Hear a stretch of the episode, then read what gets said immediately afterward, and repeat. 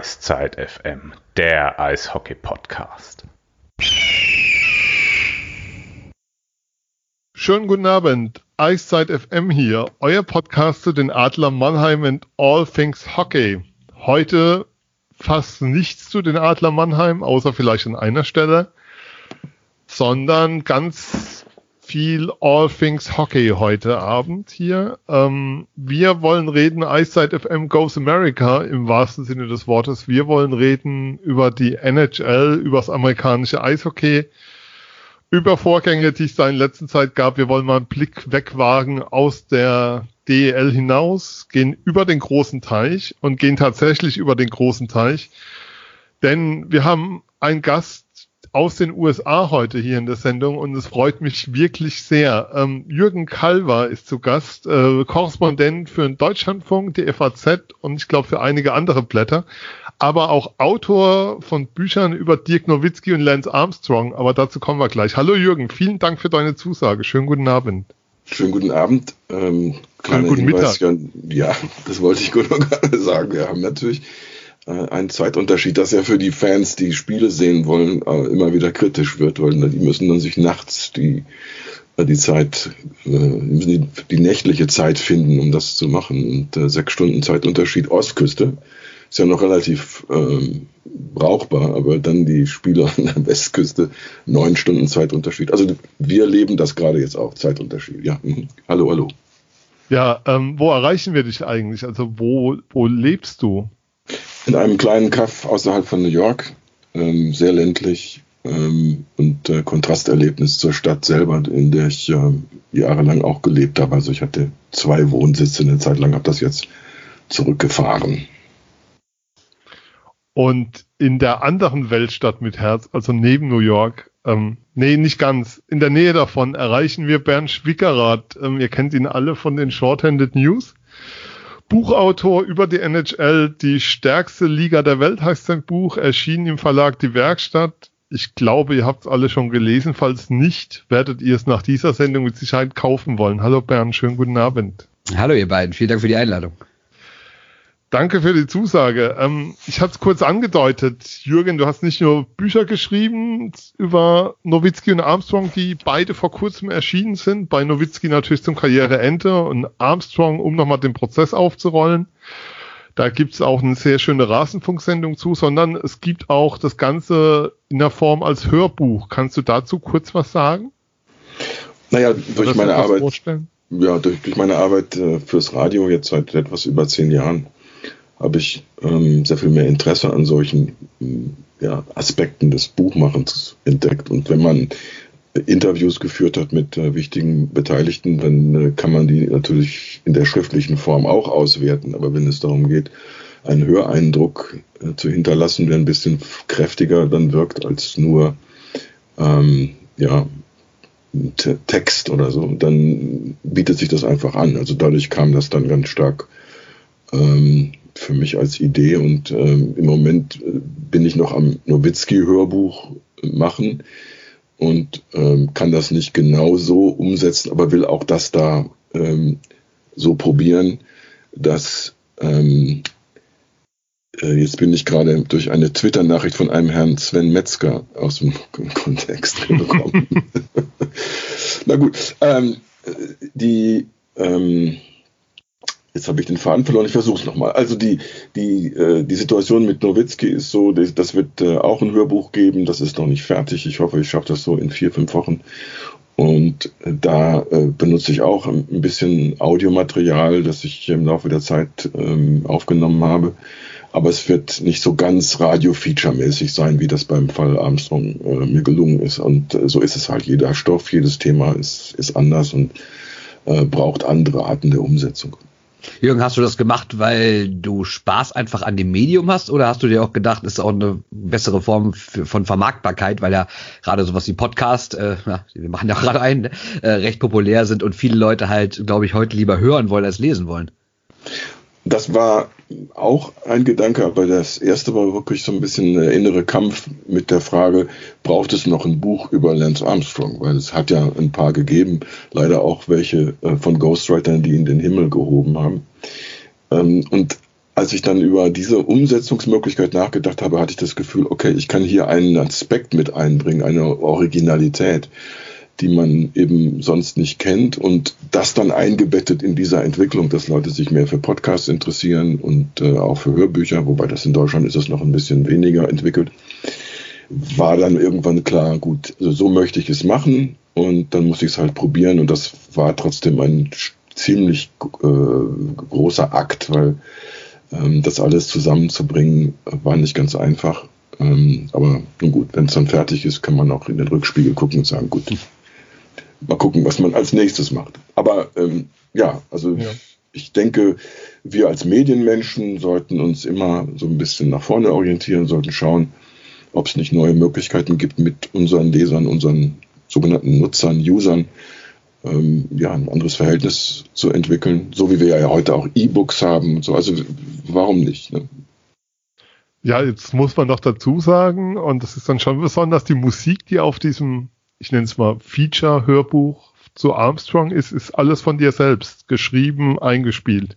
Ja, gehört zu den äh, verschiedenen Dingen, die ich so in meinem Leben entdeckt habe, was ähm, so ein riesiger Kasten von verschiedenen in Anführungszeichen Talenten. Aber das kann dann ja auch jeder sich selber anhören und beurteilen, ob er das gut genug findet oder nicht. Also ich war dann irgendwann zufrieden mit meiner, äh, mit meinem Output und fand, dass das auch ganz gut passt. Aber äh, natürlich darf jeder äh, Leser, jeder Hörer darf das selber beurteilen. Bernd, dein Buch über die NHL, wie lange hast du eigentlich daran geschrieben? Das wollte ich immer mal fragen, weil ähm, ich habe es vor mir liegen und wenn ich da hinten reinschaue ins Archiv, ähm, also sozusagen in den Annex, was das so als Quelle ist, Anhang, ähm, wie soll ich sagen, dezent umfangreich. Ich weiß ja, du bist ein Eishockey-Verrückter jetzt für die Hörer, die es nicht wissen, die drei. Wir kennen uns ganz gut ich glaube, wir mögen uns, uns auch ganz gern, aber das ist schon ziemlich crazy, was da so alles auftaucht. Ja, also das reine Schreiben des Textes hat vielleicht ein Jahr gedauert. Aber ich würde sagen, so diese ganze Entwicklung, weil ich meine, jeder, der sowas schon mal gemacht hat oder sowas ähnliches gemacht hat, weiß ja, dass das Schreiben an sich nachher eigentlich der, der kleinste Teil des Jobs ist. Und äh, ich habe so insgesamt habe ich schon so zwei Jahre an dem Buch gearbeitet, kann man ungefähr sagen. Und ich habe natürlich eigentlich jedes Buch, was ich selbst gelesen habe, da aufgeführt und jeden Film, den ich geguckt habe und äh, ja auch Blogs und alles Mögliche. Ne? Also das war auch so die Ansage von dem Verlag.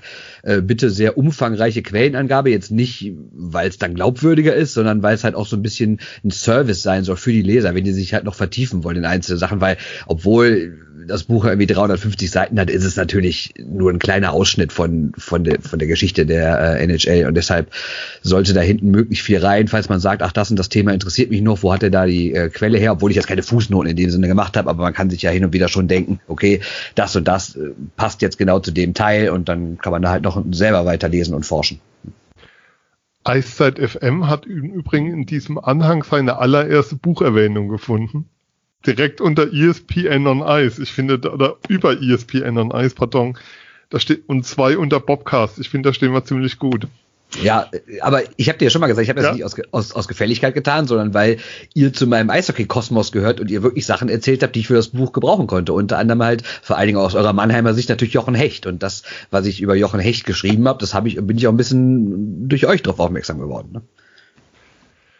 Das hören wir gerne. Ähm, dann lasst uns doch mal ein bisschen in die Themen reingehen und lasst uns als erstes doch mal kurz auf die Aktualität schauen. Gestern gab es ein Länderspiel ähm, Deutschland-USA. 2 zu 5, Spiel war in Mannheim. Ähm, Team USA, erstes Testspiel vor der WM und einziges Testspiel vor der WM für das deutsche Team unter Toni Söderholm. Das letzte Spiel vor der WM. Bernd, ähm, du wirst bei der WM sein abkommen, wirst kommende Woche in die Slowakei reisen. Ähm, was ist denn zu erwarten, so vom deutschen Team, was du gestern gesehen hast? Also, ich muss sagen, ich fand die Balance als das große Thema. Also, offensiv war es gut, defensiv, hm. Ja, das ist ja eigentlich das, was man grundsätzlich erwarten kann, wenn man sich diesen Kader anguckt. Ne? Du hast halt offensiv teilweise echt Superstars wie ein Dreiseite. Du hast auch viele junge, schnelle, gute Leute, die vielleicht noch nicht so außerhalb der Eishockeyblase sich einen Namen gemacht haben. Aber da sind auf jeden Fall Also du hast bestimmt zweieinhalb Reihen mit Leuten, die international heute mitspielen können. Allerdings können sie das nicht dauerhaft, sondern ich finde, sie können es halt nur, wenn sie alle einen super Tag erwischen. Und wie oft erwischen schon mal alle einen super Tag? Deshalb glaube ich schon, dass die deutsche Mannschaft durchaus in der Lage ist, Mannschaften zu schlagen, die in der Weltrangliste unter ihr stehen. Ich glaube aber nicht, dass die richtig was reißen kann beim Turnier. Es wird ein harter Kampf, glaube ich, um den vierten Platz in der Gruppe hinter Finnland, wobei ich die ein bisschen schwächer finde, als ich ursprünglich dachte, wenn ich mir den Kader angucke, hinter den Amerikanern, hinter Kanada und dann wirst du dich mit der Slowakei, mit Dänemark, äh, ja, mit denen wirst du dich halt so um den, um den Platz vier streiten. Ob's klappt, ja, hängt auch viel von den Torhütern ab, ob Grubauer noch rausfliegt in der NHL, ob er hinkommt. Also ich finde, offensiv kann die deutsche Mannschaft auf jeden Fall gut mithalten. Defensiv, wie von dir angesprochen, bin ich da ein bisschen skeptisch. Ähm, das war auch das, was so gestern zu sehen war. Jürgen, eine Frage, die wir in der Sendung wahrscheinlich öfters haben werden. Wurde das Spiel in den USA überhaupt wahrgenommen? Wird das Team USA und die WM überhaupt wahrgenommen oder ist ja der Fokus komplett auf den Stanley Cup? Wie sieht das vor Ort aus? Also wenn der Sportkalender ansonsten total leergeräumt wäre, dann würde man sicherlich auch auf so ein Spiel stoßen können. Aber wir haben ja NHL-Playoffs und das ist ja noch richtig, da geht es ja noch richtig rummelig zu. Und äh, da ist alles absorbiert, was, was Eishockey angeht. Und wir haben ja noch andere Sportarten, die auch gerade noch ziemlich wichtig sind. Also NBA, Stichwort NBA-Playoffs. Und ähm, ja, man, man kennt eben diese Spieler nicht. Das ist ja ein Teil dieser amerikanischen Vermarktung und des Medienkonsums. Ähm, erst die Leute, die man kennt, sind Leute, die man beachten möchte. Und so kommt ein Kreislauf zustande, den eine junge, unerfahrene Mannschaft mit Leuten, die noch niemand richtig äh, wahrgenommen hat, das, das kommt nie ans Laufen. Man kann froh sein, wenn man dann Spiele nachher live, äh, weil es die Übertragungsrechte gibt, dass man Spiele live irgendwie sehen kann. Und dann gibt es auch kompetente äh, Kommentatoren. Das läuft also jetzt nicht total amateurhaft ab, aber ich bin sicher, die Einschaltquoten liegen irgendwo bei 100.000 Amerikanern oder so. Natürlich muss man bei der NHL immer sich auch fragen, was ist mit Kanada? Ne? Also wie nimmt Kanada das auf? Ähm, oder nicht weil der wegen der NHL, aber wegen Eishockey. Und ich glaube, dass in Kanada einfach das Interesse grundsätzlich stärker ist an Eishockey. Das nimmt man ja in allen möglichen Situationen wahr. Ja, da kann ich mal aus dem letzten Jahr aus Herning erzählen oder aus dem Vorjahr bei der Heim-WM in Köln. Ähm, da hast du halt richtig gesehen. Das sind kaum nordamerikanische Schreiber da. Du hast eine, eine Mitarbeiterin von der kanadischen Presseagentur und dann hast du noch äh, Julie Robbenheimer, die kann man auch auf Twitter verfolgen, die schreibt immer ganz witzige Sachen. Die ist seit Jahren so eine Reporterin für die NHL-Seite, für einzelne Teams, aber auch für die New York Times zum Beispiel. Die schreibt dann relativ viel. Äh, sonst ist aber einfach niemand da. Du hast aus Kanada noch TSN, also als großen Sender vor Ort, auch mit Darren Dragger, also mit Bericht richtig berühmten Journalisten sozusagen. Aber sonst, äh, du siehst das immer in den, in den Mixzones, das ist immer ganz witzig, wenn dann die kanadischen Stars und die, und die Amerikaner durchlaufen durch die Mixzone, dann hast du da eigentlich die ganzen europäischen Reporter, die da hinrennen und irgendwie so drei Pseudo-Fragen stellen, um irgendwie nachher sagen zu können, oh, ich habe mit Patrick Kane gesprochen oder ich habe mit Conor McDavid gesprochen oder so. Aber wirklich so richtige klassische Gespräche hin, zielgerichtet auf irgendeinen Text oder so, holen sich die wenigsten, weil die meisten wirklich wie so kleine Fanboys da rumrennen durch die Mixzone. Die europäischen ähm, Journalisten jetzt. Genau, genau, ja. Ja, mhm, ja. Kann ich verstehen, ja. ja. Julie Robin Hain war gestern auch in Mannheim. Das ja, genau. war ja, die einzige amerikanische oder die einzige, glaube ich, die da war, die überhaupt da war für Team USA gestern. Es waren natürlich ja. vom Team USA dann Leute auf der Pressetribüne, wie das bei solchen Spielen ist, für Statistiken und sonstige Beobachtungen. Aber das war die einzige, die da war. Und mhm. ja, die macht das seit Jahren ja, ähm, war auch gestern, ähm, was mich dann wundert, wie soll ich sagen, Jürgen, was du angesprochen hast, so unbekannt, weil es sind ja doch ein paar bekannte Namen dabei. Also Patrick, wir kamen gestern via Social Media ganz viele Fotos von Leuten mit Patrick Kane entgegen oder mit Jack Eichel habe ich welche gesehen. Ansonsten, ähm, das sind so die Namen, die da gestern dann doch, Johnny Gaudreau, also es sind ja doch ein paar Namen so dabei, wo du denkst, dass die Aufmerksamkeit ziehen, aber irgendwie dann doch nicht. Oder was ich ja vorhin, ich hatte es im Vorgespräch erzählt, bei den, bei den deutschen Kollegen war kaum ein Bewusstsein dafür da, dass mit Jack Hughes das Top-Talent des amerikanischen Eishockeys, der mit sich, der mit großer Wahrscheinlichkeit der Top-Pick sein wird im kommenden Draft, der gestern auf dem Eis stand. Ähm, ja, wo du einfach das Gefühl hast, ist das ein Wahrnehmungsthema oder wie soll man es bezeichnen? Ähm, also, also ich würde, würde folgenden Gedanken dazu anbieten. Ist vielleicht nicht unbedingt die, der Deckel auf den Topf, aber wir haben ähm, mit all diesen Mannschaftssportarten in den USA, mit Ausnahme eigentlich von Football, wo man das Gefühl hat, das Thema brennt äh, irgendwie landesweit und einzelne Clubs sind interessiert, dafür interessieren sich auch Leute in anderen Orten oder Regionen. Sind so die anderen Mannschaftssportarten, Baseball ähm, ganz deutlich, aber auch Eishockey, Eishockey sind sehr regional äh, aufgebaut inzwischen. Das heißt, man hat ein sehr starkes Wahrnehmungsumfeld in den Städten, Metropolen, in Regionen drumherum, aber das strahlt nicht weiter aus. Das heißt, äh, die, die Spiele in der NHL zum Beispiel, die dann vielleicht mehr Leute interessieren als die jeweiligen lokalen Anhänger, äh, die haben halt so einen, so einen Ruf. Ne? Also ich meine, wenn Philadelphia gegen Pittsburgh spielt oder, oder die New Yorker Teams gegeneinander oder Washington oder so, weil wir haben auch eine riesige Menge an Menschen in Amerika, die an der Ostküste da oben leben, dann kann man eine größere Ausstrahlung erzeugen. Ansonsten ist ja auch das Konzept, Nationalmannschaft in der, im amerikanischen Sport gar nicht so wichtig. Also wir haben eben die Rolle der Ligen, die decken eigentlich alles ab, was so der Hauptverbraucher gerne wissen möchte über die Sportarten. Aber die Nationalmannschaften sind halt abgesehen von den Olympischen Spielen alle vier Jahre, da wird das halt ein bisschen hochgeholt, sind eben auch nicht so wichtig. Also so patriotisch die Amerikaner sind zum Beispiel und also vor jeder Veranstaltung im Sport wird eine Hymne gesungen oder abgespielt äh, und Fahnen werden rumgetragen und so weiter. Äh, dieses Konzept Nationalmannschaft ist nicht sehr gut verankert und das führt immer zu so neuen Erklärungsproblemen, wo dann halt auch selbst der Redakteur oder der Journalist dem Ressortleiter erklären muss, warum ist das überhaupt interessant oder wen interessiert das. Also ich bin ein bisschen jetzt abgedriftet, aber vielleicht hilft das ein bisschen so als Einstimmung oder als, als, als Ausleuchtung des Hintergrunds. Ja, ich meine, das ist ja auch so, dass die Ligen in den USA sind ja auch kom komplett autark. ist ja nicht so, wie das hier ähm, war, dass irgendwie die DL vom irgendwann mal vom Deutschen Eishockeybund gegründet wurde oder die Fußball-Bundesliga vom Deutschen Fußballbund. Auch wenn die jetzt ausgelagert sind, gibt's da aber zumindest enge Verbindungen. Aber die NHL zum Beispiel hat rein de facto nichts mit Hockey USA oder Hockey Canada zu tun. Das ist einfach für sich quasi eine Firma, die als Unterhaltungsprodukt Eishockey anbietet. Und da kann man hingehen oder man kann nicht hingehen. Und äh, deshalb fühlen die sich auch niemanden verpflichtet außerhalb ihrer eigenen Liga. Die fühlen sich eigentlich nur ihren eigenen Besitzern verpflichtet. Und die Besitzer sind natürlich die Besitzer der Teams. Das heißt, es gibt ja gar nicht so eine Art Vorstand, wie das jetzt hier mit DEB oder sowas gibt, in, in dem Sinne bei einer NHL, sondern es ist einfach das, die, die Zusammenkunft von den 31 bei 32 Vereinen. Klar, die wählen dann jemanden wie Gary Batman als Chef, aber ähm, grundsätzlich entscheiden trotzdem die Vereinsbesitzer die ganzen wichtigen Sachen und die entscheiden natürlich, was für ihren Verein wichtig ist. Und deshalb kommen halt auch so Sachen zustande, dass die NHL ihre Spieler nicht für die Olympischen Spiele freigibt. Und deshalb werden die Spieler auch nicht alle für so eine WM freigegeben. Na, ich, ich glaube, dass ähm, wir, ich bin ja nun auch in Europa äh, sozialisiert, wir haben immer in eigentlich allen Sportarten das Bild, dass die Nationalmannschaft in den jeweiligen Sportarten ist, repräsentiert so die Crème de la Crème von diesen genau. Sportarten. Und äh, in Amerika hat sich das so nicht entwickeln können, weil die Ligen ähm, teilweise, weil sie das keine olympischen Sportarten sind, so wie Football oder so, oder erst relativ spät äh, irgendeine Spannung entsteht, die das, die das rechtfertigt. Ähm, Stichwort NBA, Barcelona, Dream Team, also dass man dann bei der NBA begreift, das kann uns helfen, unsere, unsere Liga und unseren Sport global zu, äh, zu promoten. Aber ansonsten ist das nicht so äh, kultiviert, wie, wie wir das kennen.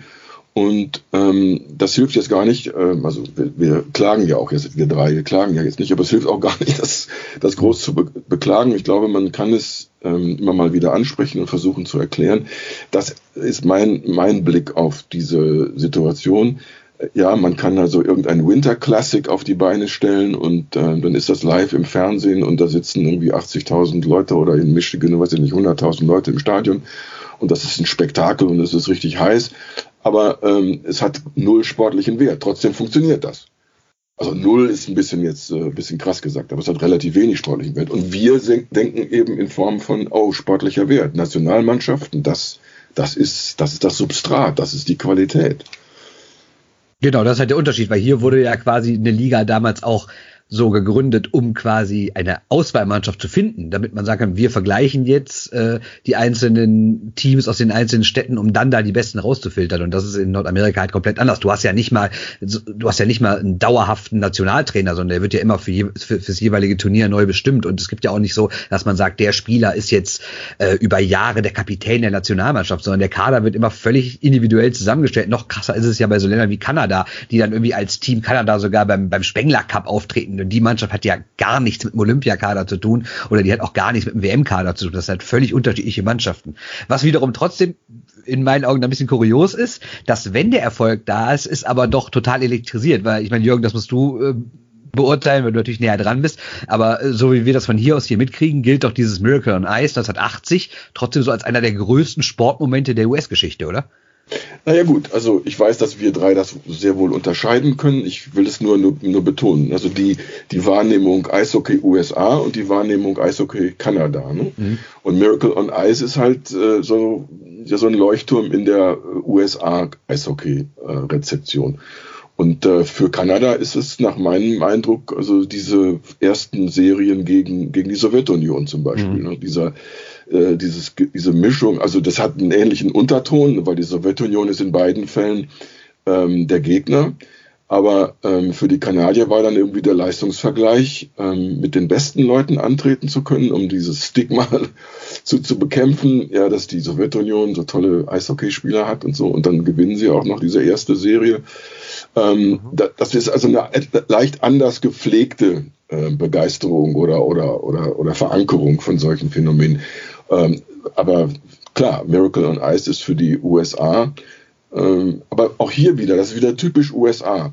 Das, das Spiel selbst, ja, so wichtig das jetzt meinetwegen, so spannend das war, das war ja nur die halbe Miete. Das mhm. war ja gar nicht das entscheidende Spiel.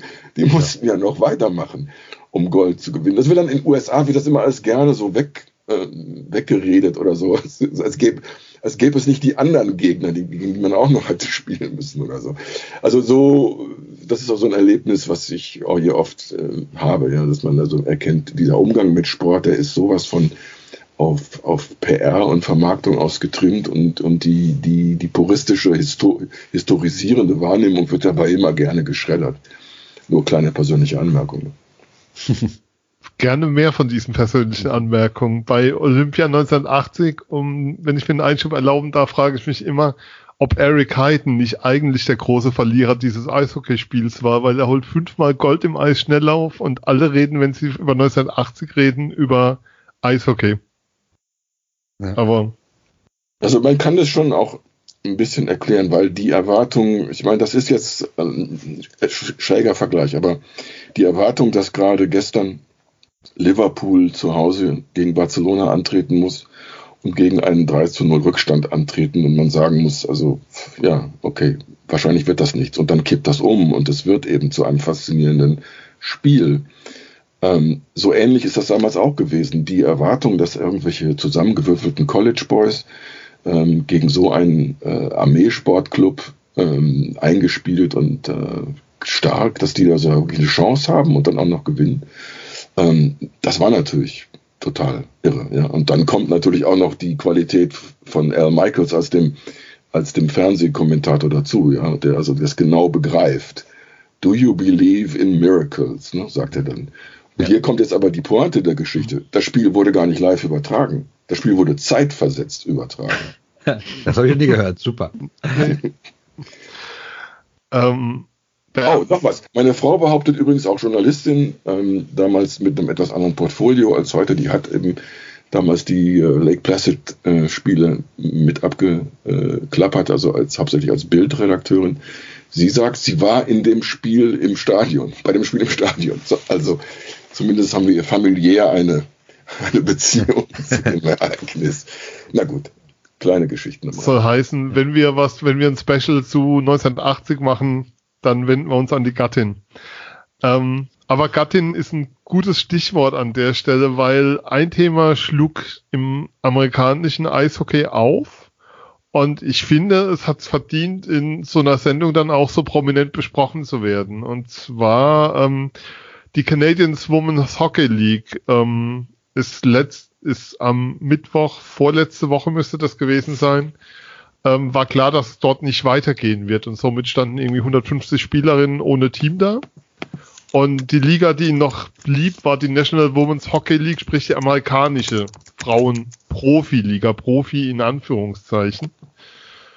Ähm, nun haben aber die Spielerinnen gesagt, ähm, sie wollen vernünftige Bedingungen und werden sich diese erstreiken und werden nicht eher spielen, bevor sie nicht von, unter vernünftigen Bedingungen spielen. Die Zahlen, die man da liest, Jürgen, sind sehr, sehr herb. Also es wird geredet davon, dass Spielerin 10.000 Dollar für eine ganze Saison verdient. Davon kann man weder leben noch vernünftig seinen Sport betreiben. Wie, wie darf man sich das denn vorstellen? Wie war das denn bisher? Ich kenne es ein bisschen besser, was die amerikanische Situation angeht. Ja. Die sind ähm, dann oft so eingebaut in das Nationalmannschafts- und verbandsbezogene Getriebe, ne? dass die also quasi vom Verband dieses Geld bekommen. Und ähm, das ist ähm, im Fall von Fußball ist das also ein bisschen üppiger, kann man ja auch verstehen. Also Frauenfußball in Amerika, äh, zumindest als Nationalmannschaft äh, auf dem Level der Nationalmannschaft, bringt ja auch mehr Zuschauer. Ähm, aber die, äh, die, die Idee, dass jetzt, ähm, jetzt ein, ein Club System, ein, eine Liga wie bei den Männern ähm, funktioniert, da, da fehlen so viele Bausteine. Also außer dem Wunsch und dem sicherlich berechtigten Interesse von, von Aktiven haben wir eben relativ wenig gut entwickeltes Umfeld.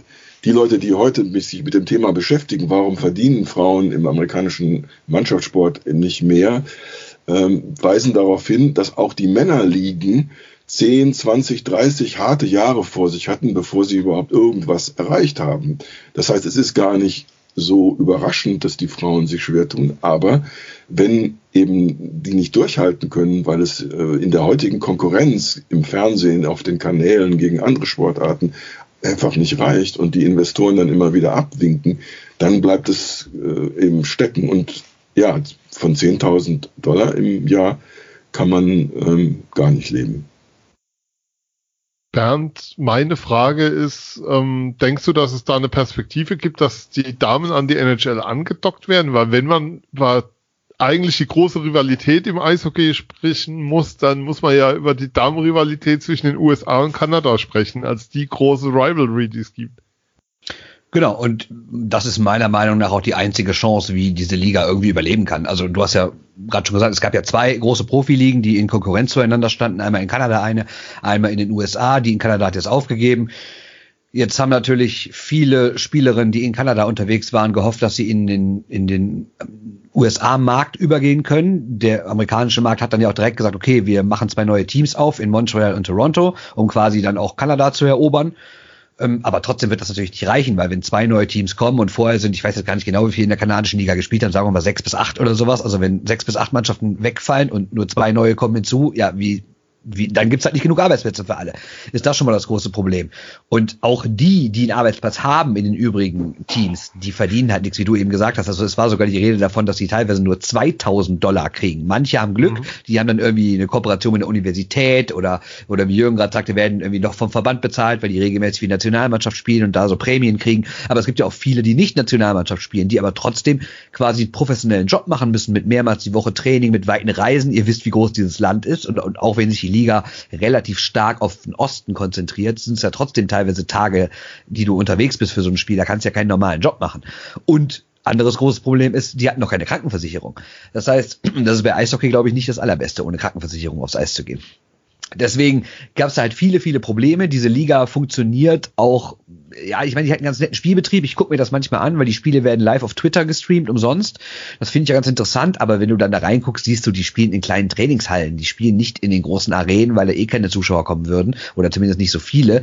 Die haben ungefähr einen Schnitt von, von, von niedrigen 1000. 2.000, 3.000 gucken da bei den Spielen zu. Und dann ohne TV-Geld, ohne wirkliche Werbung. Wie willst du deine Liga finanzieren? Deshalb sagen halt die Spielerinnen, es kann nicht sein, dass wir hier Top-Niveau bringen, dass wir wirklich Weltklasse im Rahmen der Möglichkeiten Sport bringen und dass wir hier wirklich trainieren wie ein Profi, Sachen abliefern wie ein Profi. Wir holen Olympiamedaillen, wir holen Weltmeisterschaften, aber wir werden dafür nicht vernünftig bezahlt. Also geht's doch nicht weiter. Weil die Liga aber nicht zu finanzieren ist, sagen halt alle, okay, da muss die NHL mal was raustun. Das ist ein 4,5 Milliarden Dollar Business im Jahr und ob die mal irgendwie zwei, drei, vier, fünf Millionen raustun, das wird doch keinen stören. Aber bisher sagt die NHL halt, hm, ja, wir werden das äh, beobachten, wir wollen irgendwie nicht äh, die Liga vereinnahmen, wir wollen die Liga autark lassen, aber meiner Meinung nach ist das die einzige Chance, so wie es auch die NBA vor Jahrzehnten mit der, mit der, mit der Frauen-NBA gemacht hat. Wenn die NHL nicht die Frauenliga übernimmt, hat die langfristig für mich keine Zukunft. Ich darf noch auf das äh, letzte All-Star-Wochenende hinweisen. Stimmt, wo die NHL, in Nashville, ne? NHL hat versucht äh, zu zeigen, wir, Ach, interessieren uns, okay, ja. wir interessieren uns für die Frauen. Äh, und dann hat man unfreiwillig Schlagzeilen produziert, weil diese Frauen, die eingeladen worden sind, waren so gut, dass sie also im Fall eines äh, bestimmten Wettbewerbs theoretisch vielleicht sogar Leon Dreiseitels Leistung ähm, in Frage gestellt hätte. Äh, insgesamt war das total witzig. Das hat auch die Aufmerksamkeit dann in, im Nachgang auch erhöht. Ne? Also da, diese Kontroverse ähm, war wichtiger als quasi das Ereignis selber.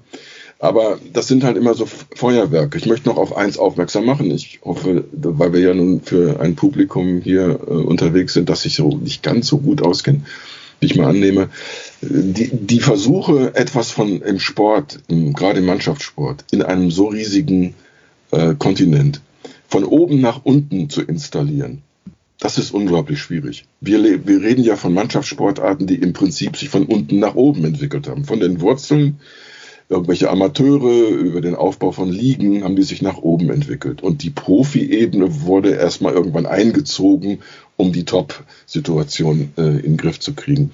Äh, wenn man jetzt an solche Beispiele denkt, wo man von oben irgendwas reinstecken will und sagen, das muss auch funktionieren, äh, darf man die Probleme, die das, äh, hat Bernd ja auch angesprochen, die darf man dann wirklich äh, nicht einfach äh, verharmlosen. Die sind riesengroß. Was natürlich ein großer Vorteil für die US-Frauen ist, dass sie ja quasi erfahren sind mit dem Arbeitskampf. Ne? Weil wenn wir uns an die Heim-WM 2017, glaube ich, erinnern, mhm. äh, die war ja in den USA, ja. also deswegen habe ich jetzt Heim-WM gesagt. Und da haben die Amerikanerinnen als Topfavorit und äh, Titelverteidiger, die, Titelverteidiger, genau, äh, haben ja dann boykottiert und haben ganz klar gesagt, wie zwei Wochen vor dem Turnier, wir spielen nicht, wenn wir hier nicht endlich mal vernünftig bezahlt werden. Und haben drohte wirklich dieses komplette Turnier zu platzen, zumindest aus amerikanischer Sicht. Und äh, dann fand ich wirklich beeindruckend, dann hat der Verband, wie man dann nachher lesen und hören konnte, über Umwege versucht, andere Spielerinnen ranzuholen, weil die halt wissen, wir haben so gute Spielerinnen, ob jetzt unsere Besten alle spielen, mein Gott, für eine Medaille wird es trotzdem noch reichen, wenn wir irgendwie die Plätze 30 bis 50 mitnehmen.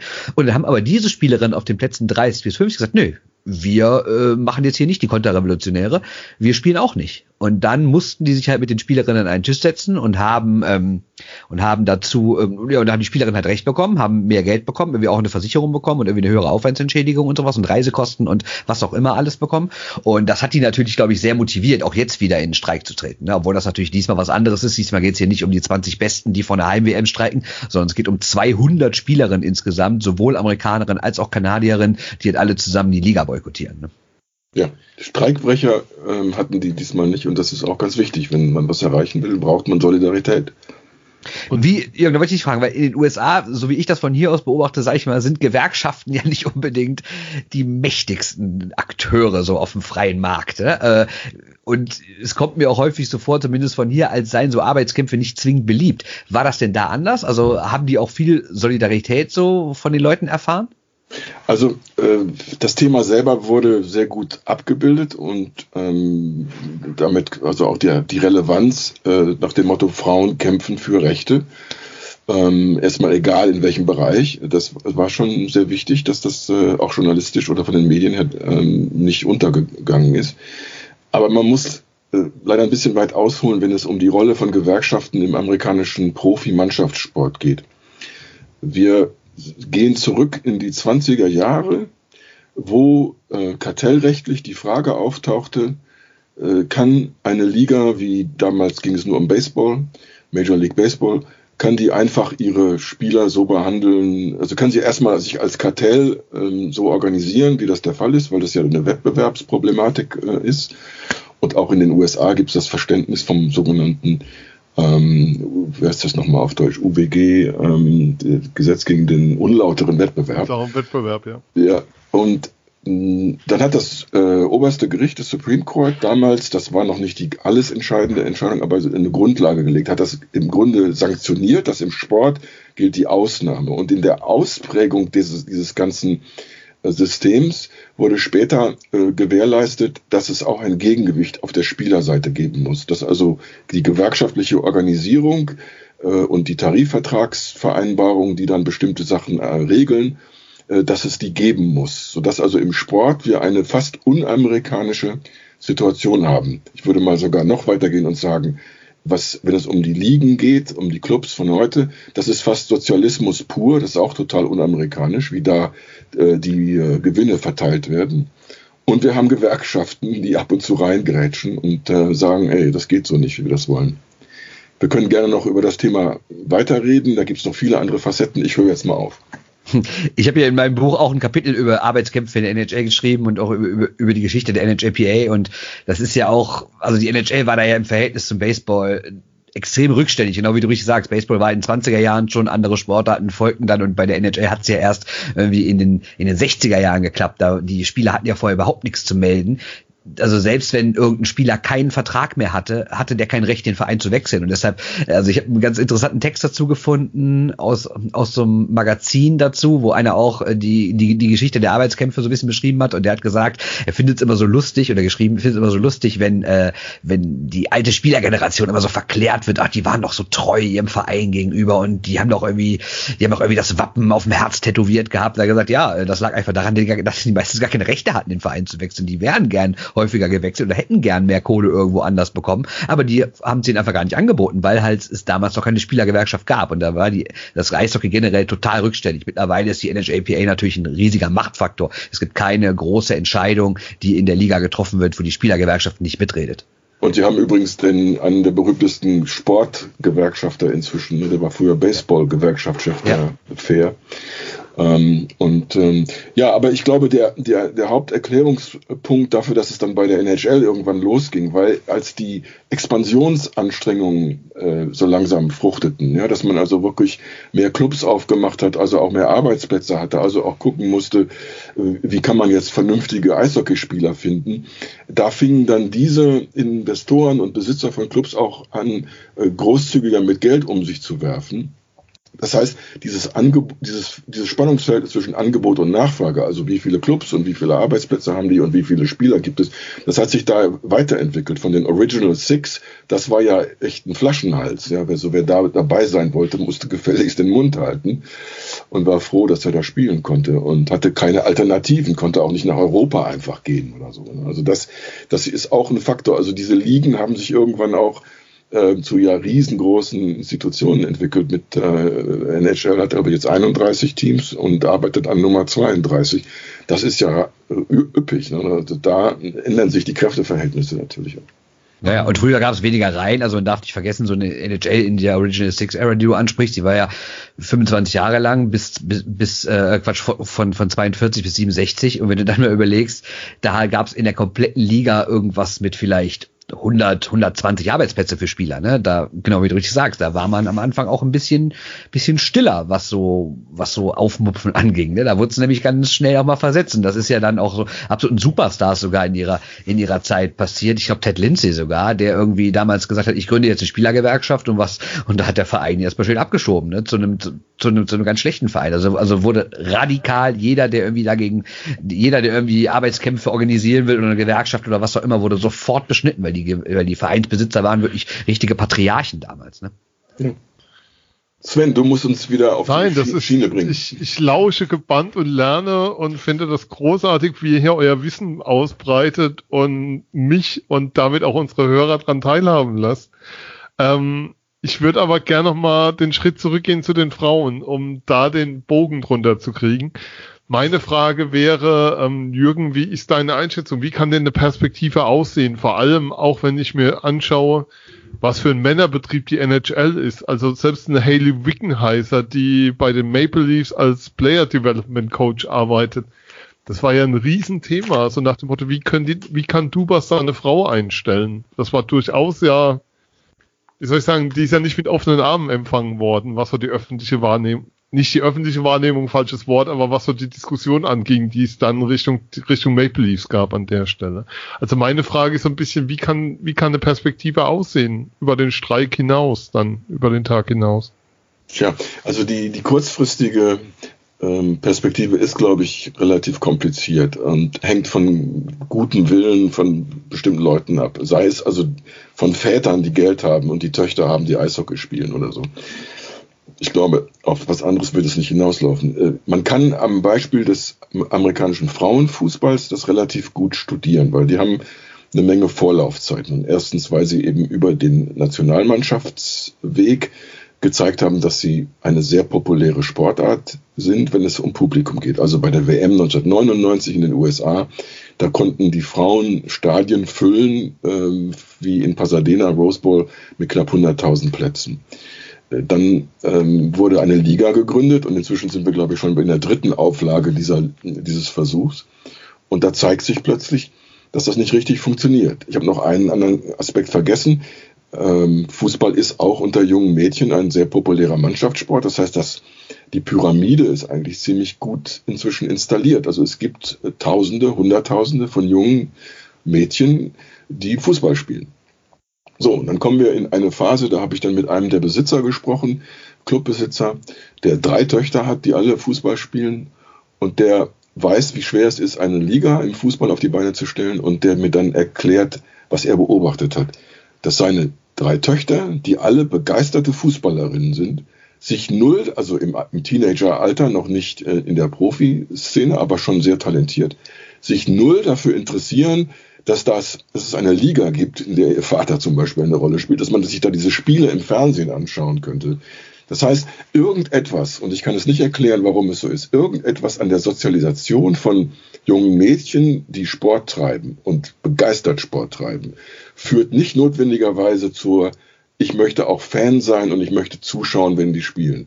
Irgendwas fehlt da. Und wenn das so ist, dann weiß ich auch nicht, wie man dieses ähm, fehlende Stück irgendwie ein, einbringen kann.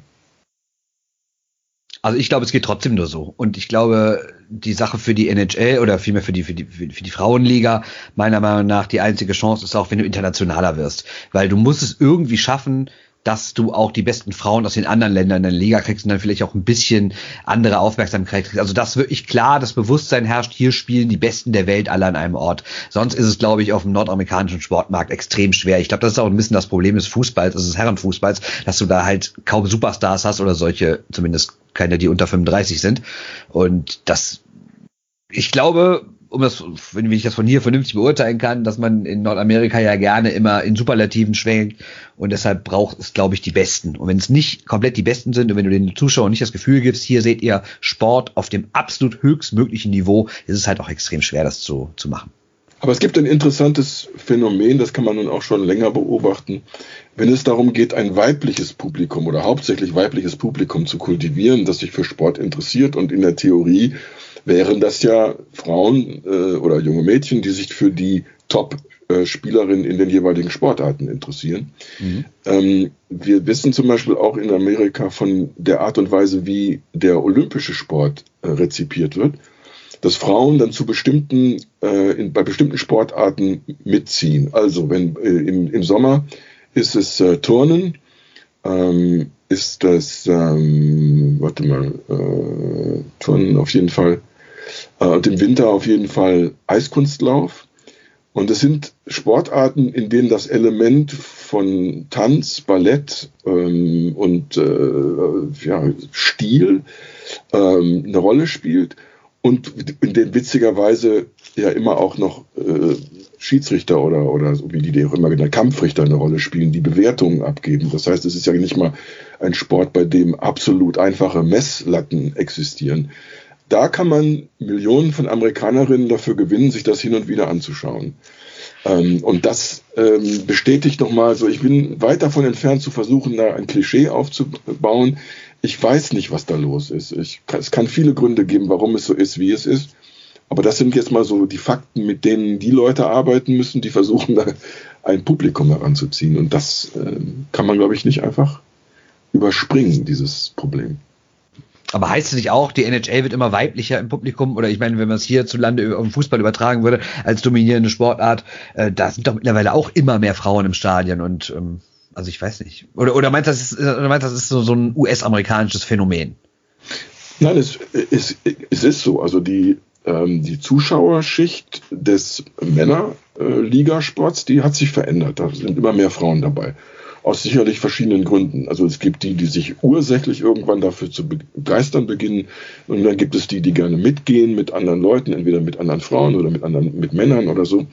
Äh, das ist klar. Also Sport ist vermittelbar. Genauso wie Sport, äh, also gegenüber Frauen. Ne? Sport, genauso wie Sport als Aktivität vermittelbar ist. Also dass Mädchen, Teenager, äh, Sport treiben wollen und das total gerne machen und sich auch anstrengen und so. All das funktioniert. Es gibt eben dieses klitzekleine äh, Missing Link, wie wir hier sagen würden, dieses Stück, mhm. das dazwischen irgendwo fehlt, weil ich würde mal behaupten, dass in der Theorie jeder junge Sportler sich ja ausrichtet nach irgendwelchen Vorbildern. Und dass für junge Mädchen auch weibliche Sportler dann Vorbildfunktion haben sollten und dass sie sich dafür interessieren sollten, theoretisch. Aber es, das scheint nicht der Fall zu also in, mit dem notwendigen äh, Umfang, wie, wie die, die, eine Liga braucht, um, um wirtschaftlich überleben zu können. Okay, ich muss euch damit allein lassen. Ich habe nämlich keine kompetente Antwort. nee, also es, es, es, es, ist schon interessant, weil ich meine, wenn man, wenn man also ich übertrage das jetzt nochmal hier auf den Fußball, weil, weil es in Deutschland natürlich der Sport Nummer eins ist, der auch als einziger eine relativ populäre Frauennationalmannschaft hat. Und selbst da, ich meine, wenn, wenn, wenn, wenn ich, wenn ich mich hier mit Bekannten von mir unterhalte, also mit Frauen, die sich für Fußball interessieren, auch die interessieren sich natürlich nur für Männerfußball. Ne? Also ich kenne ehrlich gesagt niemanden, der irgendwie sagt, oh, ich gucke am Wochenende irgendwie das Pokalhalbfinale Wolfsburg gegen irgendwas oder sowas, ne? Sondern das das stimmt schon. Also irgendwie gucken selbst die Frauen dann nicht auf die guten Frauen, die es auch können, sondern gucken eher auf den Männersport.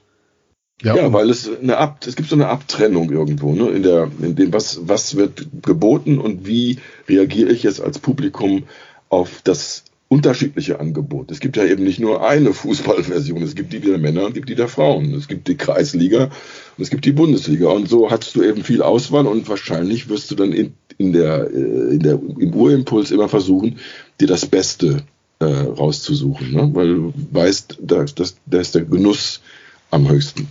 Es ist natürlich auch eine Sache von Ursache und Wirkung, weil natürlich auch über den Männersport ganz anders medial berichtet wird. Ne? Das ist ja wir als Eishockey-Leute äh, meckern ja auch immer so ein bisschen, dass, dass, dass in normalen Medien, gerade in überregionalen, fast nur Fußball vorkommt und deshalb sagen wir auch immer, ja, das Eishockey oder andere Sportarten haben es so schwer gegen den Fußball, weil er halt gar nicht vermittelt wird und dann sagen ja die einen, ja gut, es liegt ja daran, die orientieren sich am Publikumsinteresse und ich bin ja immer der Meinung, dass Ursache und Wirkung auch mal vertauscht sein können. Ne? Also, dass ich nämlich glaube, dass es nicht nur Publikumsinteresse ist, sondern ich finde, man kann Publikum auch erziehen in eine gewisse Richtung. Und wenn natürlich so gut wie fast gar nicht über Frauensport berichtet wird, ist es natürlich auch schwer, egal ob man jetzt Mann oder Frau ist, irgendwie den Zugang zu zu Frauensport zu finden. Also ich möchte das gerne mit einem konkreten Beispiel unterstützen, weil ich durch meine konkrete Arbeit, ähm, zum Beispiel eben für den Deutschlandfunk, wo mehrere Frauen in der Redaktion sind, ähm, die alle ausgewiesene Kompetenzen haben. Also die sind jetzt nicht über so eine Frauenquote dahin gerutscht. Ne? Trotzdem sind die Gespräche über Themen mit diesen Kolleginnen sind ein Hauch anders und deren Radarschirm für Dinge, die vielleicht auch Frauen oder sie als Frauen interessieren, ist etwas anders. Und so hat sich da also ein, eine Themenpalette eingebürgert, die vieles zulässt. Das heißt also, die Sonntags- und Samstagssendungen haben eben auch mehr im Angebot als nur Fußball. Die machen Definitiv. den Fußball Ne? Ja. Und ich, gut, ich mag niemanden jetzt vorwerfen, dass er das irgendwie nicht hinkriegt, aber ich will sagen, äh, ein super Beispiel dafür, dass man auch anders Sport vermitteln kann. Ja, definitiv. Also wenn du die Bereitschaft hast, ist das sehr wohl möglich. Und bei den, wir hatten es ja jetzt beim Frauenfußball, du hast jetzt gerade ähm, im internationalen Wettbewerb gesehen, was in anderen europäischen Ländern da mittlerweile sehr wohl möglich ist bei Frauensportarten. Und ähm, Deutschland ist es echt die Nationalmannschaft. Aber die Diskussion müssen wir jetzt nicht führen, wenn eine Fahne drumherum ist, dass es anscheinend in Deutschland nochmal eine andere Aufmerksamkeit bekommt. Ja, aber dann auch, aber dann auch mit Einzelsportlern. Ich meine, guckt euch an, was für Erfolge die Biathletinnen haben. Und das ist ja auch in dem Sinne dann keine Nationalmannschaft, weil gerade wenn es um Weltcups ja. geht, dann ist es ja eigentlich ein Individualsport, wenn es jetzt nicht gerade eine, Teamverfolgung ist oder sowas. Ne? Und die werden ja auch total abgehypt. Und da ist es völlig egal, ob das Männer oder Frauen sind. Im Tennis das Gleiche. Ne? Also in Individualsportarten kann schon funktionieren. Ne? Nur bei den Mannschaften funktioniert irgendwie nur die Nationalmannschaft.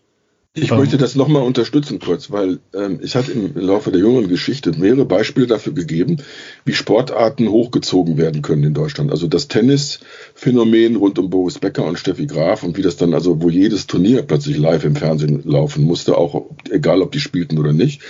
Äh, Skispringen im Fernsehen, Biathlon oh, ja. hast du ja als, als Stichwort gegeben, äh, gerade beim Skispringen oder bei diesem Berufsbox-Rummel äh, mit, äh, mit Boxern, die nicht mal wirklich, also wenn man so einen nationalistischen Anspruch hat, der nicht mal wirklich aus der aus der Pfalz kommen oder aus von der Rhön oder so, sondern aus äh, Ländern, äh, ja, und die dann aber in Deutschland trainieren oder so und plötzlich sind das dann ähm, auch welche, die wir sehen wollen oder so. Also da zeigt sich doch genau das, was Bernd gerade gesagt hat, dass die, wenn, wenn äh, zum Beispiel Fernsehsender aktiv einsteigen und das entdecken als pro, promotbare und äh, quotenträchtige Geschichte, dann kann sowas auch ähm, durch ähm, durchschlagende Wirkung haben.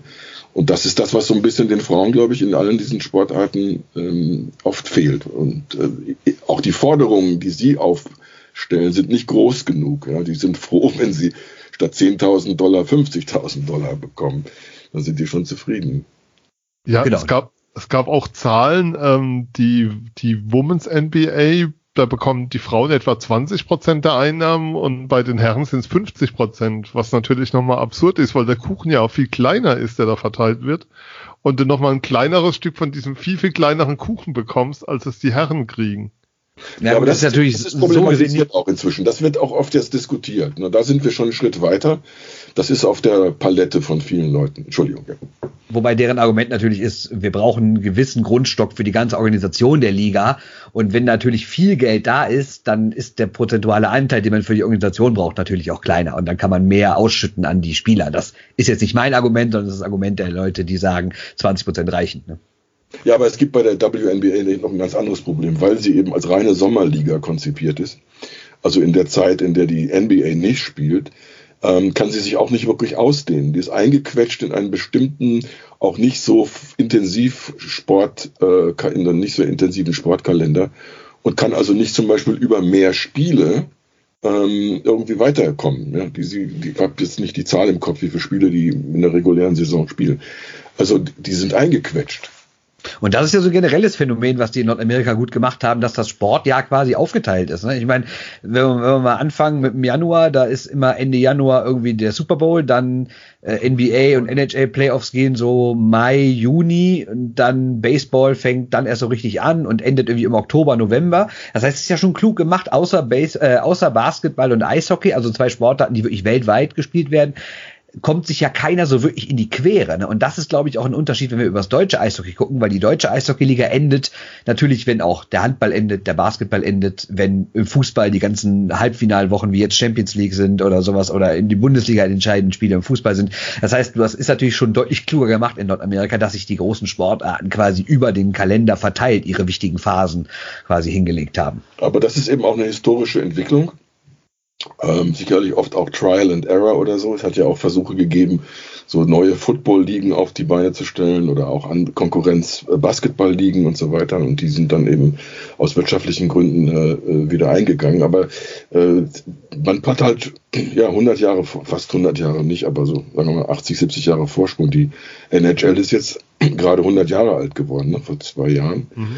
Ähm, das, da stecken natürlich ganz viele Erfahrungen äh, schon mit drin, die sind da verarbeitet worden. Und also man muss immer nur wieder dran erinnern. Ja, heute wird das so hochgelobt, die Original Six. Ja, das waren verdammt noch mal mal gerade sechs. Ja, die hätten auch auf vier runterschmelzen können oder auf noch weniger oder so. Die wurden also so durchgezogen. Ja, im Laufe der Jahre, weil äh, der Sport oder die Sportart oder das Spiel kam eben über diese paar Städte hinaus gar nicht richtig ans Laufen. Also ja, und man, da, man darf auch nicht vergessen, das waren ja vorher schon mal mehr. Die haben die ja schon reduziert, ne? weil durch dann Wirtschaftskriege und, und Welt, äh, Wirtschaftskrise und Weltkriege natürlich auch äh, vielerorts die Vereine plattgegangen sind. Ne? Selbst in den Metropolen wie New York. Ne? Ja, ja, und ähm, deshalb äh, möchte ich dann an solchen äh, Punkten auch immer gerne darauf aufmerksam machen. Ne? Das ist ähm, die NHL hätte auch irgendwie absaufen können. dass wir die ja. heute äh, quasi als, dass die Leute heute so tun, als sei das also das große, äh, das große Ding, ja, diese sechs Clubs, ne? also die, äh, die, die eine Tradition verkörpern. Ich finde, die verkörpern gerade mehr sowas wie ein Rettungsboot oder so, auf dem sich sechs irgendwie ähm, über den Ozean gepaddelt haben. Ja, genau so ist es. Also die NHL ist ja im Laufe der Jahrzehnte, stand die ja diverse Male vor dem Aus. Und dann ist ja irgendwann auch das passiert, warum es überhaupt zu der großen Erweiterung so richtig kam. Okay, die war, eine war schon vorher die 67er, wo die von 6 auf 12 sind. Aber also, warum es dann so richtig eskaliert ist, ist ja, weil in den 70ern auf einmal eine Konkurrenzliga gab, durch die World Hockey Association, die WHA. Und das ist ja auch so eine Sache, Jürgen, das kann man sich in Deutschland, glaube ich, gar nicht so vorstellen, dass auf einmal, stell dir mal vor, es würde auf einmal eine zweite Organisation geben und, und eine parallele Fußball-Bundesliga anbieten. Ne? Aber das Doch, man kann sich daran, das vorstellen. Denk dass die NHL halt autark ist. Ne? Denk mal ans Boxen. Es gibt irgendwie mindestens ja. vier Weltverbände und ja, alle klar. erklären ihre Besten zum Weltmeister. Äh, also das ist, das ist heute irgendwie, wird das auch gar nicht mehr so richtig wahrgenommen. Aber ähm, ich glaube, in Deutschland, ich meine, ich, ich biege das jetzt so ein bisschen rum, aber in Deutschland ist das Problem wirklich, dass Fußball eine so wahnsinnige Rolle spielt und so übermächtig ähm, agieren kann und dass alles andere daneben kaum Luft kriegt und, und kaum Wasser kriegt, wenn es regnet. Also das ähm, wäre in Deutschland, glaube ich mal, der, der, große Wunsch. Meine Frage jetzt beim Blick über den Teich, ähm, wäre, kriegt die NHL noch genug Luft oder mein Eindruck ist, sie bekommt weniger Luft. Um mal kurz eine Begebenheit zu erzählen. Wir waren im März in Toronto und natürlich ist Toronto, Kanada, das ist überall Eishockey, du redest am Grenz, also am Eintritt in das Land, der Beamte, der dir den Stempel in den Pass macht, mit dem habe ich gesprochen über Ben Smith, der bei den Adler Mannheim jetzt spielt, der letzte Saison noch bei Captain der Toronto Marlies war, als sie den Calder Cup gewonnen haben. Aber ähm, am Tag, als wir abgeflogen sind, an dem Donnerstag, war ein Spiel der Raptors in der Stadt. Und es war unglaublich, wie sich das Bild der Stadt verändert hat und wie präsent dort Basketball ist. Das, das hat mich schon sehr erstaunt. Und meine Frage ist so ein Stück weit, ob die NHL nicht ein Verlierer ist, gerade in Bezug, wenn die Playoffs parallel mit der NBA stattfinden, weil die NBA einfach schon den Quantensprung gemacht hat in der Zeit mit Michael Jordan und danach und die NHL dann eben so nicht mitging. Die Frage geht an mich. Ja, ich gebe es mal dir, Jürgen. Okay. Ähm, also ich hab, äh, bin nur am Spekulieren, aber mein Eindruck ist folgender. Wenn du in einer Stadt lebst wie Toronto, wo Eishockey quasi, äh, ja, es geht mit in der Blutbahn mit rum, ja, also es ist quasi so Hämoglobin oder so, nur anders. ähm, und du hast eine so scheiß Mannschaft, ja, wie Toronto Maple Leafs, was bleibt dir denn? Du hast hier einen Leafs-Fan ähm, am Mikro sitzen. Ja, tut mir ja leid. Ich, ich, wir können ja auf die Tabellen gucken. Wir müssen ja auch sehr Nein, ich brauche man nicht, ich kenne sie. Jürgen, ganz wichtig. Leafs-Fans nie mit Fakten kommen. Ja? Das, das, das ist okay. okay. Ja. Gut, äh, wer hat erzählt, die DEG ist deutscher Meister nach sieben Spieltagen? Ja, und Egal. ist es, ist es einfach nicht? Zurück. Jürgen, Entschuldigung, bitte. Na gut, also in dem, in dem Fall, weil die Raptors, das hat zwar auch eine Weile gedauert und die sind ja nun auch relativ spät erst ähm, aufgemacht worden. Äh, und jetzt sind sie aber so an dem Punkt, wo man ihnen zutraut, dass sie mehr reißen können. Sie schaffen die Playoffs. Gut, dann gab es also immer mal wieder so äh, Momente, wo man denkt, also die Kanadier, das sind ja alles eigentlich Amerikaner, aber die Kanadier sind zu nett oder so. Äh, die lassen dann wieder äh, allen möglichen Vortritt. Aber ich glaube, dass ähm, rund um die Raptors jetzt so eine eigene äh, interessante Spannung entstanden ist. Und die äh, hilft natürlich dann auch, das andere zu über, äh, ja nicht tünchen, aber so ein bisschen zu, äh, in den, in den, an den Rand zu drängen. Aber ich bin sicher, eine Saison, in der die Maple Leafs ähm, richtig heiß spielen, kippt das sofort um. Ich kann mir nicht vorstellen, dass die Leute dann sagen, oh nee, ich bin jetzt Basketball-Fan geworden. Ich kann Eishockey, Gottes Willen, das interessiert mich nicht mehr oder so. Das wird nicht stattfinden. Du darfst ja auch nicht vergessen, dass es in Kanada so unfassbar viel Eishockey gibt, sei es die großen Sieben in der NHL, sei es die AHL-Teams, sei es irgendwie die ganzen Junioren-Teams oder sowas, die es da gibt. Und in der NBA gibt's genau ein Team in Kanada, das ist in Toronto. Im Baseball gibt's auch genau ein Team in Kanada, das ist das sind die Blue Jays. Das heißt, die Teams von Toronto in den großen Ligen außerhalb des Eishockeys sind auch immer so ein bisschen Repräsentant für das ganze Land. Und ich glaube, deswegen hast du auch dann äh, punktuell, glaube ich, an so Spieltagen vielleicht doch nochmal eine höhere äh, Aufmerksamkeit. Aber genau wie Jürgen gesagt, wenn die Leafs einmal ins Rollen kommen, dann gibt's da kein anderes Thema mehr. Ne? Also muss man es ihnen nur sagen. Also ich rufe morgen bei Babcock an und sage ja. ihnen, dass sie ins Rollen kommen sollen und ja. dann wird alles gut, was das Eishockey angeht. Ja. Weil ich hatte dann noch, also Kanadier darauf angesprochen und auch gefragt und mich ja mit einigen länger unterhalten und sie meinten eben, Eishockey ist so das Etablierte, das was so, also in Anführungszeichen alte weiße Männer. Und äh, gerade Immigranten und junge Menschen würden alle mehr zum Basketball ziehen, auch in, also in, auch in Toronto mittlerweile. Und das fand ich schon erstaunlich. Ich meine, weil meine Frage ist, wenn das schon in Toronto so ist, Jürgen, wie ist es denn dann in den USA? Hat die NHL diesen Stellenwert? Hat Eishockey diesen Stellenwert? Äh, hat es nicht, aber muss es auch nicht haben, weil sie rausgekriegt haben, wie sie ähm, mit Ausnahmen natürlich, wo das alles so ein bisschen verunglückt aussieht, wie in Arizona oder so, aber sie herausgefunden haben, dass man Eishockey auch in so äh, Unterzentren verpflanzen kann. Also jetzt Columbus ist ein gutes Beispiel. Ähm, das, was da in Las Vegas gelungen ist, zumindest im ersten Jahr und auch durch die sportliche Leistung dann abgestützt wurde und so. Also es zeigt sich immer wieder, Eishockey lässt sich in den USA, selbst dort, wo es keine Tradition gibt, so inszenieren und so verankern, dass man ähm, die Halle voll kriegt und dass dann die Fernsehverträge, wobei die sind natürlich teilweise nicht so gut, im Unterschied zu Toronto, die da also ein irres Geld absahnen, ähm, aber man kann das irgendwie auf die Beine kriegen. Und der Druck, den es gegeben hat durch die äh, letzten beiden Tarifvertragsauseinandersetzungen, wo wir ein interessantes Phänomen erlebt haben, dass plötzlich die Arbeitgeberseite Druck macht. Früher war das immer so, also die Spieler sagen, nee, wir wollen nicht und wir streiken und dann guckt ihr mal und so. Und dann haben die Arbeitgeber gesagt, na gut, dann lassen wir euch jetzt. Ähm, die haben eine Taktik gefahren, die Spieler unter Druck zu setzen. Die waren in der Lage, die Spielergehälter als Gesamtsumme extrem runterzudrücken und äh, mit diesen Salary Cap Mechanismen. Das heißt, ähm, in, in den USA lässt sich, wenn die Städte die richtige Größe haben, lässt sich das wirtschaftlich einigermaßen durchziehen. Es wird, immer wieder Orte geben, wo man sagen muss, wer weiß, vielleicht sollten die da wegziehen. Haben wir ja auch immer wieder gehabt. Ne? Also ein Beispiel jetzt, wie die in Atlanta das versucht haben und dann sind sie in Winnipeg gelandet.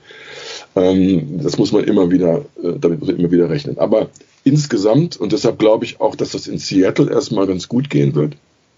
Es gibt ein Reservoir und wenn man das klug anzapft und da gut mit umgeht, dann kann das auch gelingen. Und meine persönliche Geschichte geht so äh, ich gucke mir zwar Eishockey auch gerne im Fernsehen an, aber witzigerweise ist ja Eishockey in der Halle was ganz anderes. Es ist ja viel besser als im Fernsehen. Selbst obwohl der Puck so klein ist. Ja, es ist einfach das Erlebnis, äh, wenn du da mal angefixt bist, ich glaube, das, äh, das kann, das ist erfolgversprechend. Ja, würde ich auch so sagen. Also wenn, wenn, wenn du mal guckst, wie sich das in den letzten Jahren entwickelt hat, klar kann man sagen, die hinken immer noch hinterher. Und ich glaube auch, dass das, was du in Toronto gesehen und erfahren und gehört hast, glaube ich, ist auch nicht ganz falsch, was aber auch eine Geldsache ist. Weil ich meine, was brauchst du, um Basketball zu spielen? Du brauchst einen Ball. Und überall gibt's Körbe in der Stadt. Was brauchst du für Eishockey? Du brauchst Eiszeit, du brauchst die ganze Ausrüstung, du brauchst Zeit, du brauchst alles. Das kostet ohne Ende Geld. Also ich habe Strom, ja, kostet ganz viel Strom. Energie vor allen Dingen, völlig richtig. Äh, und Außer du heißt Patrick Marlow und stellst deinem Sohn eine Eisfläche daheim in den Garten. ja, aber es verdient auch nicht jeder 6 Millionen Dollar. 6 Millionen für ja. mit 38. Ja, also ich glaube, dass das eins der vielen Probleme, dass Eishockey, glaube ich, sich in manchen Regionen so zum Oberschichtensport entwickelt und es gibt halt nur mal nur eine begrenzte Zahl an Oberschichthenkindern. Ich glaube, das ist echt so ein Problem. Grundsätzlich finde ich aber, ist die NHL schon wirtschaftlich auf dem richtigen Weg, weil man darf ja nicht vergessen, was Jürgen eben völlig richtig gesagt hat, dass die NHL überhaupt nicht seit Jahrzehnten diese total stabile Superliga über den ganzen Kontinent ist, sondern dass die Jahrzehnte wirklich bis tief in die 60er nur in so ein paar Ostküsten und Städten und um die großen Seen hier Chicago und Detroit äh, unterwegs war und dass ja erst 67 die erste Expansion kam und dann so Mitte 70er und erst so die richtig sich dauerhaft in den Süden nach Florida, nach Arizona, nach Dallas, irgendwie in den Süden von Kalifornien bis auf LA getraut hat. Das ist ja irgendwie erst in den 90ern, 2000er passiert. Das heißt, wir reden erst über 20, 25, 30 Jahre. Und das muss sich natürlich auch alles erst entwickeln. Ich meine, mittlerweile hast du jemanden wie Orton Matthews, den du als Leafs-Fan ja ganz gut kennst. Ich meine, der hat in Arizona mit dem Eishockey angefangen. Und das wäre ja nicht passiert, wenn nicht irgendwann da ein Team installiert worden wäre. Und ich glaube, wenn immer mehr Mannschaften im Süden sich etablieren und auch ganz wichtig Erfolge feiern. Weil das war, ich habe mit Jere Lechtin darüber gesprochen, den finnischen Star früher von Dallas, der hat auch gesagt, am Anfang wusste keiner, was wir da machen auf dem Eis, aber dann waren wir so erfolgreich, dass Eishockey populärer wurde, die Leute haben angefangen es zu gucken und dann ganz wichtig, weil es ja nicht der einfachste Sport ist, sie haben irgendwann angefangen es zu verstehen und dann dann entsteht natürlich auch eine Fanbase durch die Erfolge, ne? weil wenn du dann irgendwie positive Emotionen mit diesem Team verbindest und gute, und gute Erinnerungen und irgendwie das überall läuft, sei es im Fernsehen, sei es mittlerweile im Internet, dann hast du natürlich anderen Zugang dazu, dann ist die Verbreiterung größer und dann fäng, fangen halt die Leute auch an, halt selber zu spielen, weil dann auch eine, eine, wie eine Stadt oder ein Investor immer sagt, komm, ich baue hier mal zwei Eishallen hin. Ne? Und deswegen, das braucht alles noch Zeit. Wie gesagt, wir reden in manchen Städten erst über 20, 25 Jahre, dass da irgendwie professionell Eishockey gespielt wird. Und äh, das fällt mir nur gerade ein, weil ich das äh, in dem äh, Nowitzki-Buch auch irgendwie nochmal gefunden habe, also äh, oder für das Buch dann nochmal gefunden habe. Als Dirk Nowitzki nach Dallas gekommen ist zu den Mavericks, äh, war das also eine berühmt beschissene Mannschaft. Ähm, das war die schlechteste Mannschaft der, der Jahre, der, der zehn Jahre davor. Äh, die Dallas Stars waren richtig gut angesehen. Ne? Gut, Football, Dallas Cowboys war immer irgendwie die Nummer eins. Das hat sich natürlich geändert. Warum hat sich das geändert? Weil die Mavericks, seitdem Nowitzki da gespielt, äh, an, an, hingekommen ist, haben den zweitbesten äh, Punktestand von allen Mannschaften hinter den San Antonio Spurs wenn man diese 20, 21 Jahre zusammenzieht.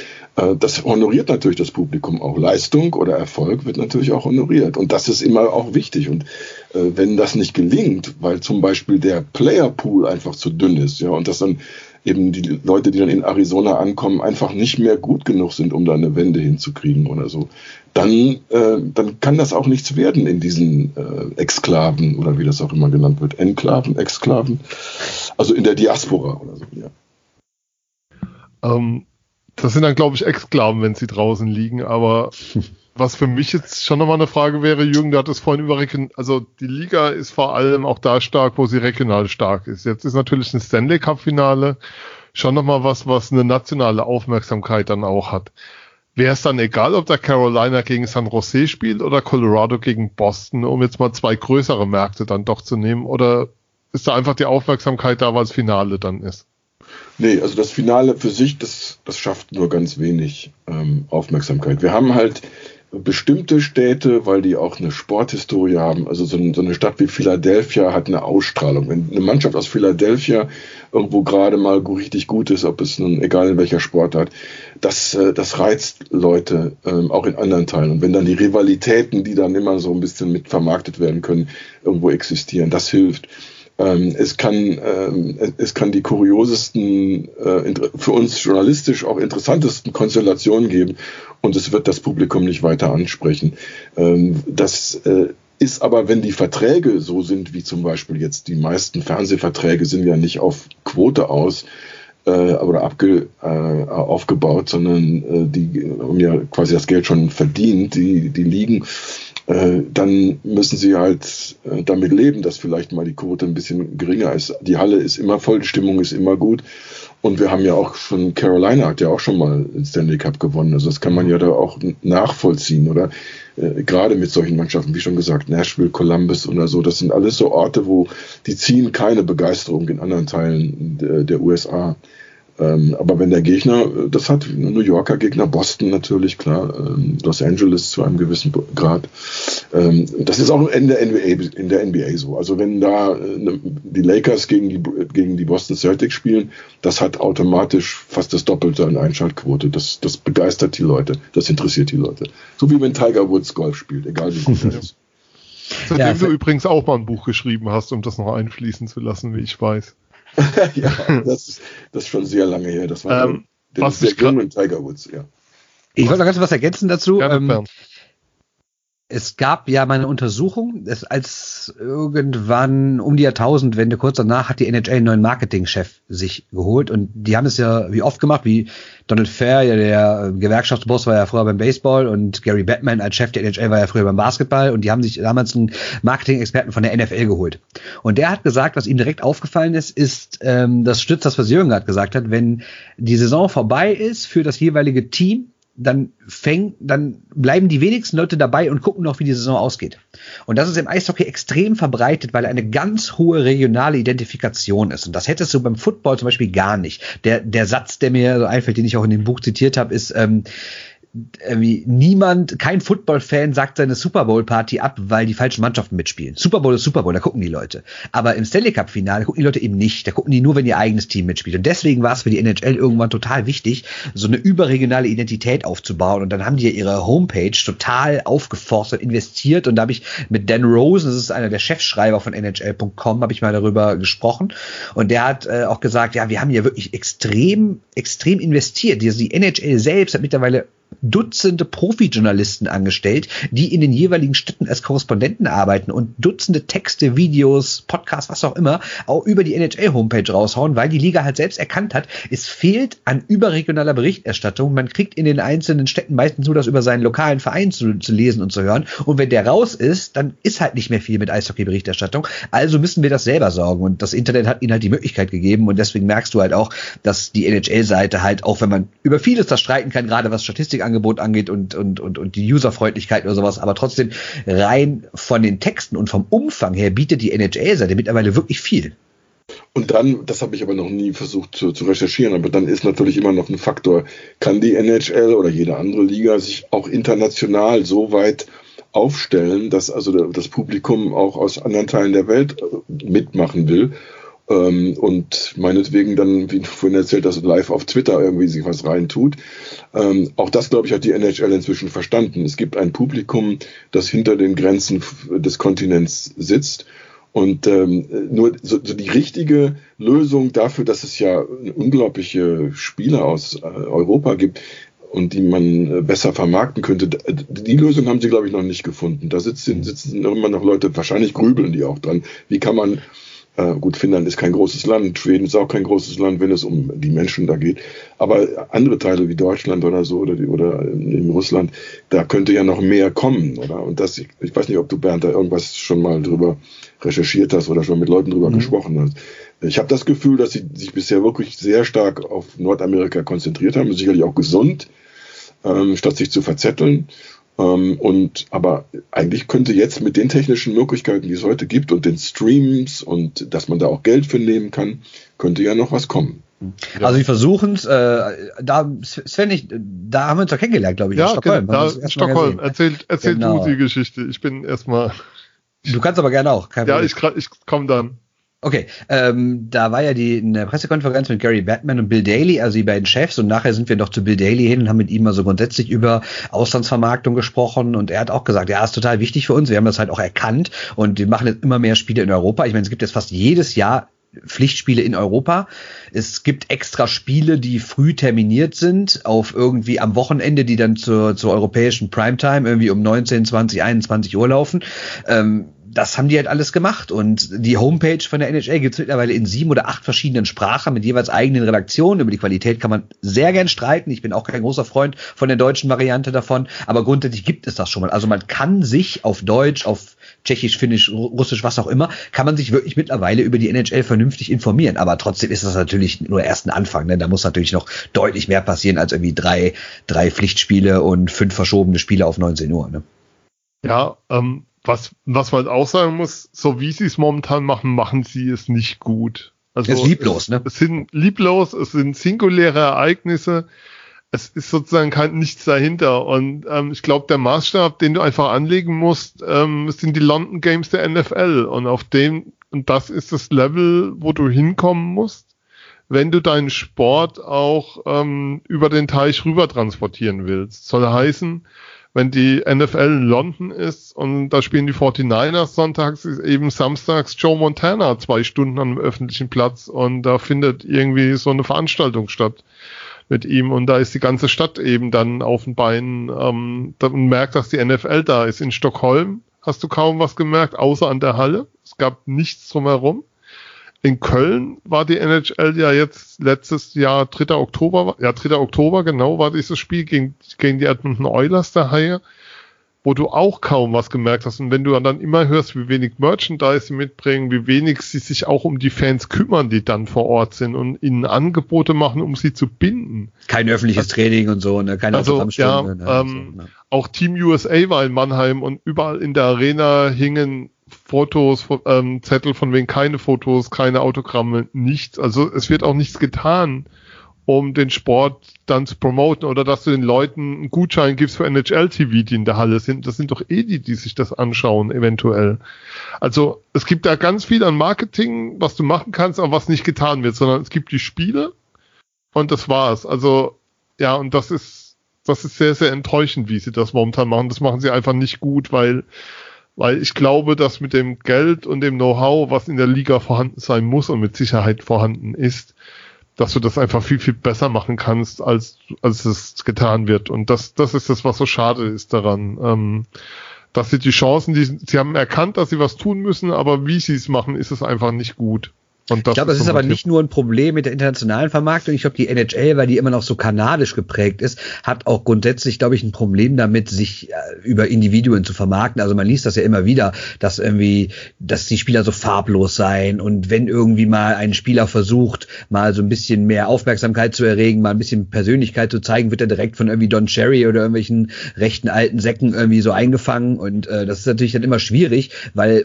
weil dieses äh, Team First halt immer so in den Köpfen ist immer dieser alte Spruch, was vorne auf dem Trikot ist, ist wichtiger als das, was hinten auf dem Trikot ist. Dann kommt natürlich die alten Probleme des Eishockeys dazu, dass die Leute einen Helm anziehen und du kannst sie nicht so richtig, du kannst die Emotionen nicht so richtig sehen. Die Topstars sind maximal ein Drittel pro Spiel auf dem Eis, sitzen meistens auf der Bank rum oder auf der Strafbank oder was auch immer. Das sind natürlich alles Probleme, die der Sport systembedingt hat. Ne? Aber äh, Jürgen, du wirst es ja bestätigen können, bis auf so einen Wayne Gretzky oder so einen Marc Messier wird es ja auch nicht, oder jetzt vielleicht ein Hendrik Lundqvist, aber es wird ja auch wahrscheinlich in New York kaum wirkliche Eishockeyspieler geben, die so richtig im kollektiven Bewusstsein sind, oder? Ja, und Gretzky, also gegen Ende seiner Karriere war das gar nicht mehr. Ne? Also das war zwar äh, ordentlich, was er da abgeliefert hat und so, ähm, inklusive des, äh, des äh, Abschiedsspiels. Aber ähm, Messier war richtig eine Type. Messier lief auch durch die Straßen. Ich habe ihn mal gesehen, da bei uns in dem Viertel auf der Upper West Side mit jemandem zusammen. Ähm, das war eine, eine Type für diese Stadt auch. Ne? So, ein, mhm. so ein etwas raubauziger, selbstbewusster Kerl, der dann auch ähm, sich auch promoten ließ, der auch sagte, okay, ich bin ja der, der hier angekündigt hat, dass wir gewinnen und so. Mhm. Ähm, ich nehme das auch nicht zurück. Äh, ich bin nicht, bin nicht unbescheiden. Ich bin nicht bescheiden, ich bin unbescheiden. Ähm, das passt auch ganz gut in, in, in diese, diese Atmosphäre von so einer Stadt, aber das ist dann eine Ausnahme. Also Lundqvist, äh, ich glaube, kein Torwart kann das wirklich schaffen, also die Rolle eines, einer Führungsfigur zu übernehmen, egal in welcher Sportart. Ähm, Im Prinzip genau das, was du gesagt hast. Ich glaube, das eingebaute Element dieser Ethos, das, wie der Spieler sich zu verhalten hat. Und ich würde noch, das ist aber eine kleine Anmerkung, würde sagen, die Kanadier, die nach wie vor mit diesem komischen Problem umgehen müssen, dass sie eigentlich glauben, sie hätten es nicht nur erfunden, sondern sie seien auch also die Weltklasse schlechthin und dass sie nun irgendwie immer noch mitkriegen müssen, dass es noch andere Spieler aus anderen Teilen der Welt gibt. Das heißt, sie müssten ja auch bei der Internationalisierung stärker zugeben, dass es das gibt, ja, dieses Reservoir.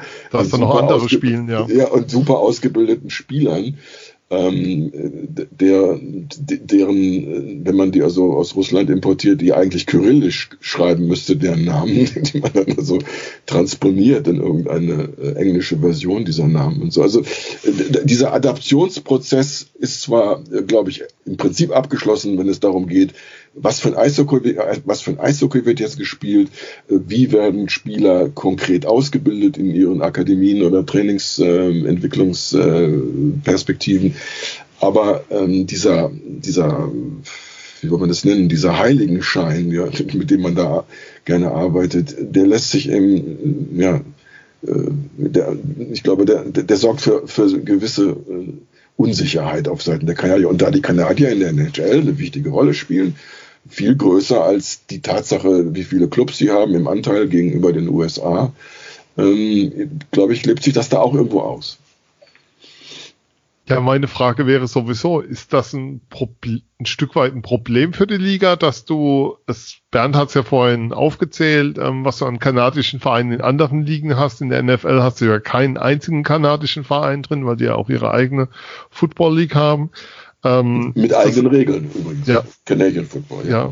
Ist das ein Problem, dass du ähm, so einen, in Anführungszeichen, starken kanadischen, also so einen starken kanadischen Anteil hast? Also dieses Verhältnis Kanada-USA vielleicht auch, um die Liga in so ein, ja, in so was wie ein nationales Interesse reinzukriegen, weil natürlich, wenn du in Kanada einen Fernseher anmachst, unter der Woche läuft abends immer Eishockey. Dem entkommst du ja gar nicht. Ja, also mir fällt gerade ein, während ich zugehört habe, für mich sind die Kanadier jetzt in der NHL oder im Eishockey sowas wie die Bayern in Deutschland. Ja, da ist ein gutes Stück Folklore dabei, Traditionsbewusstsein und Eigenwilligkeit.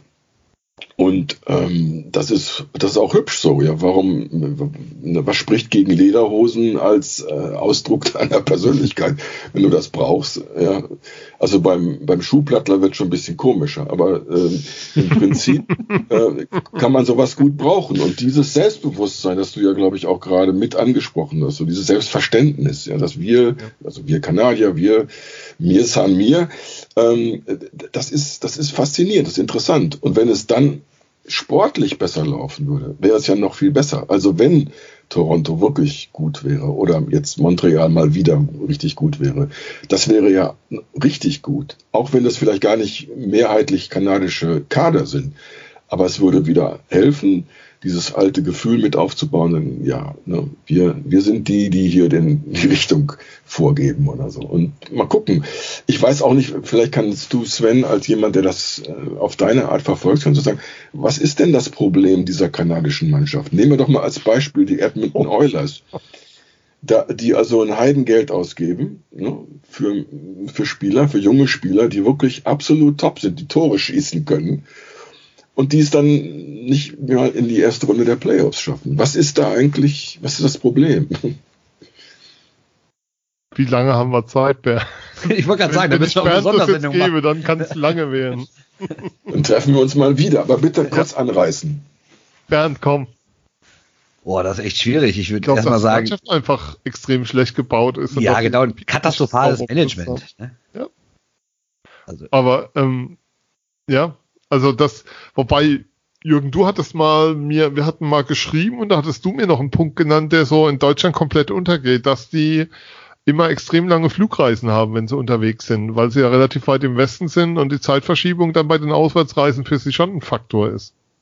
Ja, aber das ist, äh, wenn man ja weiß, wie die, also Edmonton gilt so als die Mannschaft, die die längsten Strecken äh, abzuwickeln hat äh, bei, bei Auswärts. Äh, aber wenn man jetzt zurückblendet auf die Zeit, in die Zeit, wo eben die Edmonton Oilers eine, fast eine ganze Generation von, von tollen Spielern hervorgebracht haben und später abgegeben haben an so Mannschaften wie die New York Rangers, die wurden ja quasi so adoptiert, dann so Stück für Stück, ja nicht nur Messi, auch andere. Äh, es hat ja mal funktioniert. Nun gut, immer im Sport, es spielt immer auch eine Rolle, wie stark sind die Gegner, was bringen die, äh, man kann das nicht nur immer den Scheinwerfer auf eine äh, Mannschaft oder so richten, aber äh, Eishockey in Edmonton hat mal funktioniert. Das kann es, es muss ein anderen, also Management, okay, akzeptiert. Ja, also die, Mann, die Mannschaft ist einfach rabenschlecht gebaut. Also wenn du siehst, was die in den letzten Jahren an Picks hatten, das ist ja absurd, dass da nichts draus wurde. Also du, du hast eine Mannschaft um Dreiseitel und McDavid und schaffst es da nicht, was draus zu machen. Ja, auch schon hast vorher. Ich meine, die, hast die, einen MVP abgegeben mit Taylor Hall und das ist ja unglaublich. Also. Die hatten Anfang des Jahrzehnts drei Nummer eins Picks in Folge. Ja. Ich glaube, das gab es noch nie. Ne? Also, also da ist so viel schiefgelaufen. Völlig falsche Spieler geholt, völlig falschen Spieler, lange Verträge gegeben. So ein Beispiel ist ja immer Milan Lucic, der irgendwie auf so einem sechs Millionen Vertrag rumrutscht und irgendwie drei Tore in der Saison schießt. Also das ist Wahnsinn. Dann haben sie immer noch zu schlechte Abwehrspieler. Sie haben eigentlich keinen Torwart, der dauerhaft über Jahre mal Leistung bringt. Dann gibt's ja auch so eine das finde ich immer ein bisschen schwer zu greifen, aber das hört man ja immer wieder, dass irgendwie so eine Kultur des Verlierens in dem Verein ist und das irgendwie alle lähmen würde. Du hast so eine aufgeregte Medienlandschaft, wo sich in dieser Stadt wohl alles auf den Verein konzentriert. Du hast aufgeregte Fans und alles und es ist immer viel Hektik drin. Das kann irgendwie keiner mal zurücknehmen. Deswegen fand ich ja zum Beispiel so beeindruckend, was Toronto vor ein paar Jahren gemacht hat, mit so einer Geschichte und so viel wirtschaftlichen Zwängen irgendwie zu sagen, so, wir, äh, wir laden jetzt mal neu durch und geben alles ab, was wir noch haben, was irgendwie was bringt bringt und werden einfach mal zwei Jahre letzter, holen gute Draftpicks und bauen wieder neu auf. Ne? Das würde Edmonton, glaube ich, eigentlich auch nochmal gut tun, wobei sie das irgendwie gar nicht machen müssen und trotzdem weit unten landen und Draftpicks kriegen. Ne? Und das ist irgendwie total verrückt. Also das ist so viel schiefgelaufen in den vergangenen Jahren. dass das, das wird auch jetzt durch Ken Holland, der jetzt neuer als GM da eingestellt ist, glaube ich, auch noch nicht so schnell sich verbessern. Aber du musst auch erstmal diese ganzen Altlasten, diese Verträge loswerden. Obwohl die so schlecht spielen und so wenig Leistung bringen, äh, haben die kaum Platz im Gehaltstopf. Also da ist sind so viel strategische Fehler über Jahre gemacht worden, weil du vor allen Dingen immer diese alte Generation rangeholt hast. So jeder, der irgendwie in den 80ern mal das Trikot von denen getragen hat, wurde automatisch verpflichtet für irgendeine Stelle im Verein. Also auch so ein bisschen FC Bayern mäßig, wobei man beim FC Bayern sagen muss, dass glaube ich die Leute meistens was können, auch wenn sie nicht, wenn ich jetzt nicht alle leiden mag, aber da sind ja doch viele gute Entscheidungen getroffen worden. Aber in Edmonton wurde überhaupt nicht auf Qualifikation geachtet, sondern nur darauf, ob du irgendwie Stallgeruch hast, ob du aus dem Verein kommst und da durften Leute Entscheidungen treffen, die dafür eigentlich überhaupt nicht qualifiziert waren. Ja. Ich habe gerade mal kurz die Draft Picks rausgesucht, also den First Pick, den Edmonton hatte seit 2010. Die haben gepickt seit 2010. Ich lese einfach mal vor. 2010 an 1, 2011 an 1, 2012 an 1, 2013 an 7, 2014 an 3, 2015 an 1 und 2016 an 4. Das, das Wahnsinn, ist, oder? Das ist unglaublich. Und davon haben sich zwei Leute entwickelt. McDavid mhm. und drei Seiten. Und der Rest ist entweder weg oder ist irgendwie so ein, nee, Jakubov, der auch ein Nummer 1 Pick war, ist überhaupt nicht mehr in der Liga. Der ist komplett weg. Ja, also ähm, ich finde das äh, auch beeindruckend äh, tragisch. Aber äh, natürlich, also Draft ist immer auch so, wirklich so ein bisschen Spekulation, also sehr viel Spekulation. Äh, nur wenn man die, die Chance hat, ja, man kann ja trotzdem mehr draus machen. Man kann auch die Nummer eins äh, wegtauschen oder so. Man kann sich ja auch, weiß ich nicht, unten aus dem, aus dem Topf was rausholen oder so. Ja? Also wenn man das weiß, wie man, wie man Talente bewertet, die 18, 19 Jahre alt sind, dann kann man auch woanders hingehen. Ich meine, ich muss ja niemandem die Geschichte von Tom Brady erzählen, ne, der also fast gar nicht gedraftet worden ist und ist heute ganz deutlich der erfolgreichste Football-Profi in der Geschichte der NFL. Also ähm, da gibt's gibt's bestimmte Leute müsste es geben, so wie so ein, jetzt nehme ich mal weiterhin New England Patriots mit jemandem wie Bill Belichick als Cheftrainer, der gezeigt hat, dass er weiß, wie er auch mit äh, Salary Cap und anderen Problemen umgehen kann und wie er mit, mit eigenwilligen Spielern umgeht und ich weiß nicht was. Und ähm, der dann eben es schafft, weil er eine Vision davon hat, wie seine Mannschaft spielen soll, die Versatzstücke, die er braucht, auch zu finden. Kann es also sein, gebe ich die Frage an euch beide, dass auch wenn es darum geht, ähm, Spielverständnis, Idee, was, was für eine Art von Eishockey soll ich eigentlich hier mal zusammenkriegen, dass es da auch äh, jede Menge Defizite gibt, zum Beispiel in Kanada. In Kanada. Hui. Ja, wir sind jetzt immer noch in, in ja. dem kanadischen Teil der NHL. Ich denke mal, weil da äh, würde man ja hoffen, ey, die haben es ja eigentlich mit der Muttermilch und sie müssten ja eigentlich mehr bringen. Ähm, deshalb die Frage mehr bezogen auf Kanada. Fehlt es an der Vision? Wie spielt man heute mit der Athletik von heute, mit dem Tempo von heute? Äh, wie, wie spielt man da Eishockey, so dass man die anderen in Grund und Boden spielt? Ich glaube nicht, dass, dass das ein kanadisches Problem ist, weil, weil auch viele erfolgreiche Trainer und Manager in den US-Teams sind ja Kanadier. Ne, das ist ja eigentlich. Und auch Spieler. Genau, Spieler sowieso, aber, aber halt auch auf, in den Entscheidergremien. Ich habe das überhaupt kein Problem. Und ich kann mich auch ehrlich gesagt nicht mehr dran erinnern, dass irgendein Team jetzt für einen gewissen Spielstil noch stehen würde. Ich meine, klar, bei Montreal sagt man immer das schöne Spiel, ne? so die, die feingeistigen Franco-Kanadier, die irgendwie noch drei Kringel fahren, äh, sowas, aber selbst das ist ja heutzutage eigentlich gar nicht mehr so präsent. Ich meine, der Abwehrchef von denen ist irgendwie Shea Weber, der einen Herzenschlagschuss der Liga hat und ist jetzt auch nicht gerade einer, der da auf, auf dem Weg ist, nochmal eine Eiskunstlaufkarriere zu beginnen. Ne? Deswegen, ich glaube, ich glaube so, man kann eigentlich nicht sagen, dass, dass es ein strukturelles Problem ist. Ich glaube, es sind einfach sieben individuelle Probleme. Und bei Toronto lief es ja zuletzt wieder ein bisschen besser. Winnipeg war zumindest mal so ein Titelkandidat. Calgary hätte mehr reißen können. Ich glaube, das sind dann wirklich individuelle Aussetzer in einzelnen Spielen. Du vielleicht auch ein bisschen Lospech wie bei, wie bei Toronto, dass du halt immer auf Boston triffst und bei anderen vielleicht auch Verletzungen oder so, oder die sind gerade irgendwie im Rebuild, wie es gerade bei Vancouver der Fall ist. Ähm, wie gesagt, ich sehe das jetzt nicht als strukturell kanadisches Problem. Es ist eher, es ist, glaube ich, eher so, ein, so, ein, so eine Verkettung oder quasi eine Addition vieler einzelner Probleme. Also ich habe jetzt hier noch was gefunden. Ähm, erst habe ich dazu mich an was erinnern müssen, aber jetzt habe ich es gefunden. Ähm, es gibt ja inzwischen auch den Versuch äh, in der NHL, mit den Mitteln der Analyse, der mathematischen Analyse zu arbeiten, ähm, die äh, so aus, in den anderen Sportarten unter dem Begriff Moneyball ähm, läuft oder auch Saber Matrix und die also aus dem Baseball ursprünglich kommt und die sich aber auch äh, im Basketball äh, einigermaßen durchgesetzt hat. Und ähm, hier wird also als Beispiel in dieser Geschichte auf Fansided eine Geschichte über die Arizona Coyotes ähm, und ähm, den GM dort gebracht, der ist Jason Shaker. Und ähm, der wohl versucht, äh, diese Methode, diese mathematisch äh, präzise Methode von St Spielstatistik und Datenmaterial äh, auszuschlachten. Aber der Schreiber dieses Artik Artikels, oder ist das eine Schneißen, glaube ich, ein Mann, ähm, gerade erst vor fünf Jahren, vor fünf Tagen äh, erschienen, der sagt äh, auf Englisch, dass um, while there's been plenty of success and controversy with using these statistics in baseball, uh, would Moneyball ever work as part of NHL Analytics? Und er meint dann eben, nein, äh, er glaubt, Eishockey kann das nicht ähm, leisten.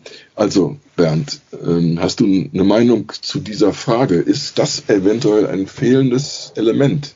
Analyse. Also ich glaube, genau wie bei der Spielergewerkschaft hat die NHL auch bei der Entwicklung extrem geschlafen und hat wirklich Jahrzehnte gebraucht, bis sie irgendwie so eine Moneyball-Geschichte da aus dem Baseball quasi adaptieren konnte. Mittlerweile und, und, und ist, ich glaube, es hat sich mittlerweile geändert, aber das liegt nicht unbedingt an den handelnde Personen selbst. Und ich glaube, das kam ziemlich von außen, durch halt Blogger, durch irgendwelche Statistiker, durch Mathematiker, die halt irgendwie, oder durch Programmierer, die irgendwie Spaß hatten, mit den offiziellen Daten, die verfügbar waren, irgendwelche äh, neuen Statistiken zu kreieren. Und da gibt's ja auch ganz viel Kram. Ne? Also es gibt Leute, die messen genau, wie ein Verteidiger aus der eigenen Zone rauskommt. Macht er das per Pass, macht er das äh, läuferisch, chippt er das, äh, chippt er den Puck gegen die Bande und der fliegt dann unkontrolliert raus. Da gibt's ja genaue Quoten für. oder, oder, oder kommt er kontrolliert, kommt der Stürmer kontrolliert ins gegnerische Drittel Drittel, in welchem, in welchem Bullykreis äh, hat der, hat der hat der und der Spieler seine meisten Zone Starts heißt dann. Ne?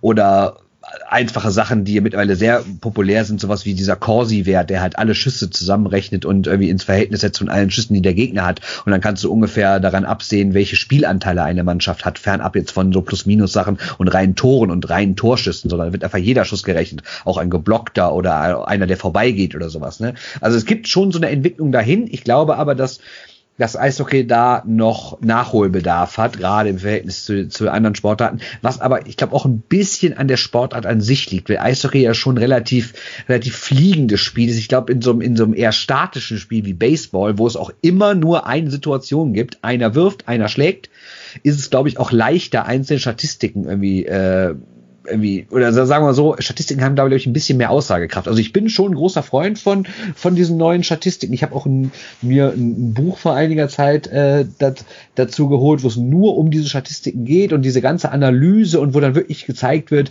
wie einzelne Mathematiker so neue Rechenbeispiele mhm. gemacht haben. Ganz wichtig ist immer dieses Expected Goals, also wird genau ausgerechnet, wie viel, wie wahrscheinlich es ist, wie, wie viel Tore eine Mannschaft am jeweiligen Spieltag schießt, wenn sie auf genau diese Mannschaft trifft und sowas. Und da ist, glaube ich, schon viel getan worden. Und gerade so ein Verein wie Toronto mit Kyle Dubas, dem jungen General Manager, ist da, glaube ich, auch ganz gut aufgestellt. Aber so extrem, wie es jetzt Arizona mit Shaker gemacht hat, ist es, glaube ich, noch nicht. Und ich glaube, da fehlt es noch in ziemlich vielen Vereinen. Es gibt ja zwei Aspekte, glaube ich, also Minimum. Das eine ist wirklich erstmal die Datenerhebung und die vernünftig darzustellen, sodass man also auch irgendwie versteht, worüber dann geredet wird. Und das andere sind natürlich die Schlussfolgerungen. Denn eine, einer dieser Mythen ist natürlich immer, dass wenn man ganz viele Daten hat, dann hat man auch irgendwie eine bessere Entscheidungsgrundlage. Das ist natürlich Kappes.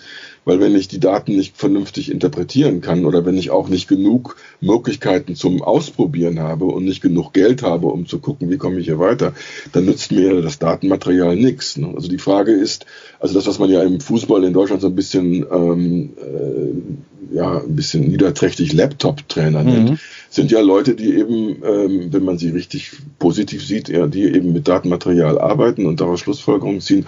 Und dann würde ich mal zumindest bezogen auf den die jüngste Vergangenheit im deutschen Fußball sagen, diese jüngeren Trainer haben gezeigt, dass sie Minimum das besser machen können, was es vorher gab. Und das heißt nicht, dass sie jetzt gleich die ganzen Pokale abräumen oder so, aber es, es zeigt sich, dass sie mit, äh, mit Spielern äh, Resultate erzielen können, die sehr positiv sind. Und ich glaube, das war jetzt mal nur einfach spekulativ, weil ich habe mich mhm. echt noch nicht reingearbeitet. Ich habe das Gefühl, dass so dieser, dieser uralte Generation von äh, diese, im Grunde sind das alles Leute, die wie Don Cherry ticken. Ja, die haben alle irgendwann mal zu viel auf den Kopf gekriegt, als, als sie noch gespielt haben.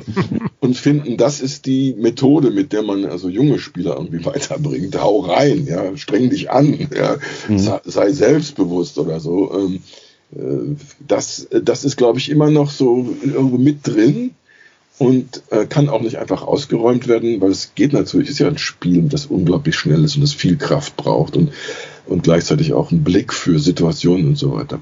Aber ich meine, ich weiß, wie, wie Stefan Ustorf gescheitert ist, ja, in dieser, in mhm. dieser Welt. Mhm. Ein Mann, der wusste, wo man hingeht, um den Puck zu bekommen.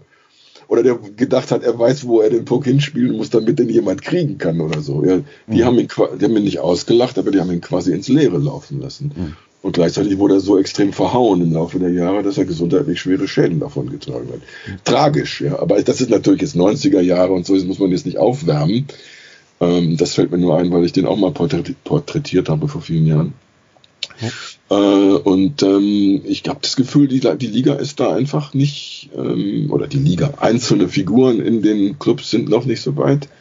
Und ich würde mal äh, hoffen, dass es mal anfängt. Aber gut. Also ich glaube, das große Problem ich glaube, das große Problem in NHL ist, dass es halt wirklich dieses, dieses, dieses alte Netzwerk von den alten Buddies ist, das eben nicht nur in Edmonton, wo halt ständig irgendwelche Ex-Spieler verpflichtet werden, sondern das ist immer noch, ich meine, man kann ja auch mal in puncto Diversität mal auf diese Liga gucken. Ich meine, jeder Manager, jeder Besitzer, jeder Trainer ist ein weißer Mann.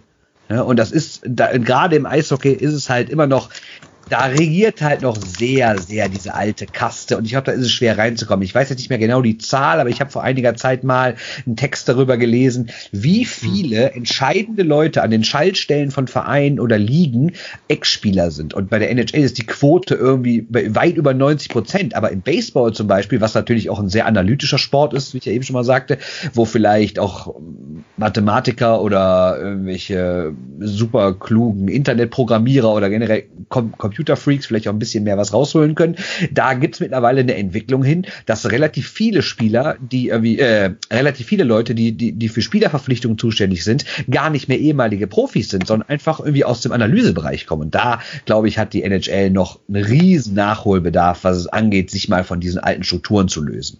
Aber ist die NHL, wenn ich mir die Entwicklung des Spiels in den letzten Jahren anschaue, ähm, hin zum Speed, also diese heavy-loaded ähm, Teams sind ja komplett out of order, wenn ich mir anschaue, ja, wie die LA Kings performt haben dieses ja, Jahr. Ja, aber ich finde, Washington als Meister letztes Jahr hat wieder so ein bisschen ja. kleines Stück zumindest das Rad zurückgedreht, weil Washington schon sehr körperlich gespielt hat. Pittsburgh davor, gebe ich dir total recht. Diese beiden Meisterschaften, die waren ja nur Umschaltspiel, Tempo ohne Ende. Aber ich finde, Washington hat wieder so ein bisschen in die andere Richtung gespielt. Okay.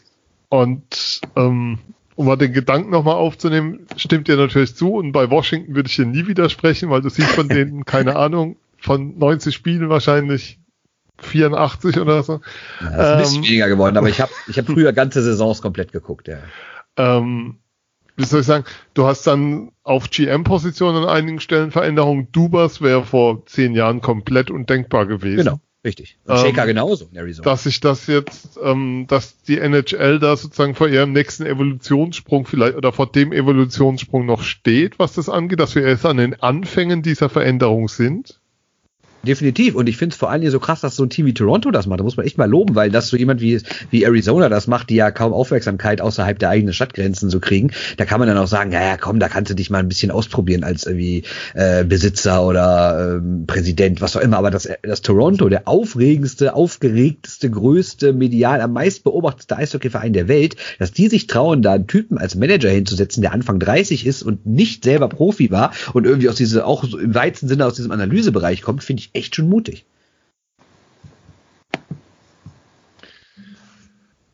Ich würde es dabei fast bewenden lassen an der Stelle. Das war sehr, sehr ausführlich zu dem Thema. Ich würde gerne noch eine Frage. Okay, gerne, bitte. Dafür weil das ist eine da. Frage, die ich mir immer schon gestellt habe, weil ich meine, ich interessiere mich auch für Fußball und gerade für, für Geschichte und da sind ja Vereine häufig identifiziert, sei es jetzt irgendwie mit einer ethnischen Herkunft, mit einer politischen Richtung, mit einem Stadtteil oder so. Gibt sowas in Nordamerika eigentlich auch? Weil ich habe noch nie so wirklich was darüber gefunden, außerhalb von dem alten Streit in Montreal, dass die Canadiens natürlich der Verein der äh, Franco-Kanadier waren und als damals noch die zwei Teams gab es mit den Maroons und so, dass es da wirklich so quasi auch ethnische Duelle Duelle gab, Franco-Kanadier gegen englischsprachige Kanadier. Aber gibt's das sonst irgendwie so im US-Sport? Ist dir da irgendein Beispiel für bekannt, dass ein Team für eine gewisse politische Richtung oder Ethnie oder, oder sagen wir sowas wie jetzt auch, ähm, sowas wie in Argentinien, dass der eine Fußballverein ist, der ist zur Oberschicht, der andere ist eher der Arbeiterverein. Gibt sowas in Nordamerika überhaupt oder sind alle immer nur für die ganzen Städte zuständig? Ja, äh, also ich, es gibt es so gut wie nichts. Das liegt aber auch daran, dass ähm, der kommerzielle Sport ist eben so installiert worden, dass also bestimmte Fragen wie, also wo sind wir jetzt verwurzelt, die waren eben nicht so wichtig. Ne? Wichtiger ähm, waren die wirtschaftlichen Erfolgsdaten oder auch äh, in den frühen äh, Entwicklungsphasen der Ligen, äh, wie kommt man von einer Stadt in die andere? Also das ging ja dann nur mit, mit, mit Eisenbahn oder so. Also konnte man auch keine Ligen aufbauen, die jetzt also tausende von Kilometern, ähm, deren, deren Clubs tausende Kilometer auseinander sind. Also man hat so ein regionalisiertes Gefühl oder ich glaube, das, was du auch meinst, eher im College-Sport. Und ich finde, das passt zwar jetzt nicht so super in den, an den äh, Faden rein, in dem wir jetzt dran sind, aber wir haben halt in Amerika äh, auf der Ebene des College-Sports natürlich auch wieder ein Phänomen. Erstens, das trägt sich, das funktioniert. Also was würde man ja in Deutschland nie denken. Also was ist denn da Universitätssport? Wen interessiert das denn oder so? Ist natürlich in Amerika ähm, ganz stark ähm, äh, und ganz erfolgreich und geht aber oft auch, hat den, den Anklang von einer gewissen regionalen ähm, Thematik oder so einer Rivalität. Also ich sage mal jetzt ein Beispiel, es gibt zwei große Universitäten in Michigan. Eine ist Mich University of Michigan in Ann Arbor, das andere ist Michigan State in, in Lansing.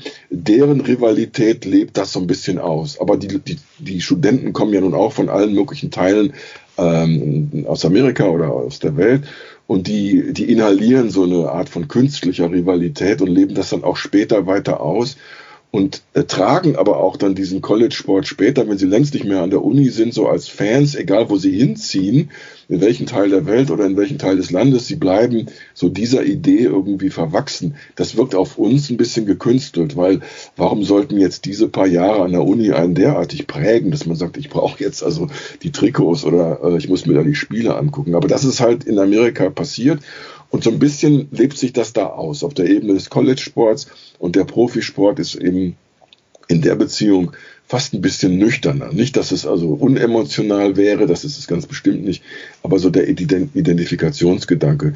Also man kann sicherlich dann, wenn man 100 Jahre zurückgeht, kann man ähnliche Beispiele wie das, was du gerade aus Montreal erzählt hast, kann man sicherlich in, verschiedenen Bereichen finden. Ähm, aber das hat sich total verwachsen. Das, äh, das ist, wird auch natürlich nicht ausgelegt, wenn also Mannschaften in den ganzen, ganzen Sportarten äh, von einem Ort zum anderen wandern, weil sie wirtschaftlich da, wo sie waren, nicht mehr klarkommen.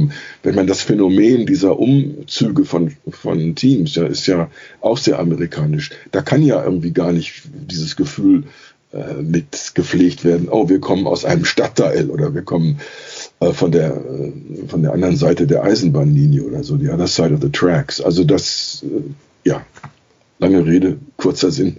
Gibt es noch nicht mal in New York, dass man irgendwie sagt, aus dem Stadtteil kommen die Yankees-Fans, aus dem kommen die Mets, aus dem die Rangers oder sowas? Gibt sowas? Also in, in New York gibt es ein Phänomen, dass wenn man die, sich die Landkarte kurz vorstellt, kann man das äh, beschreiben.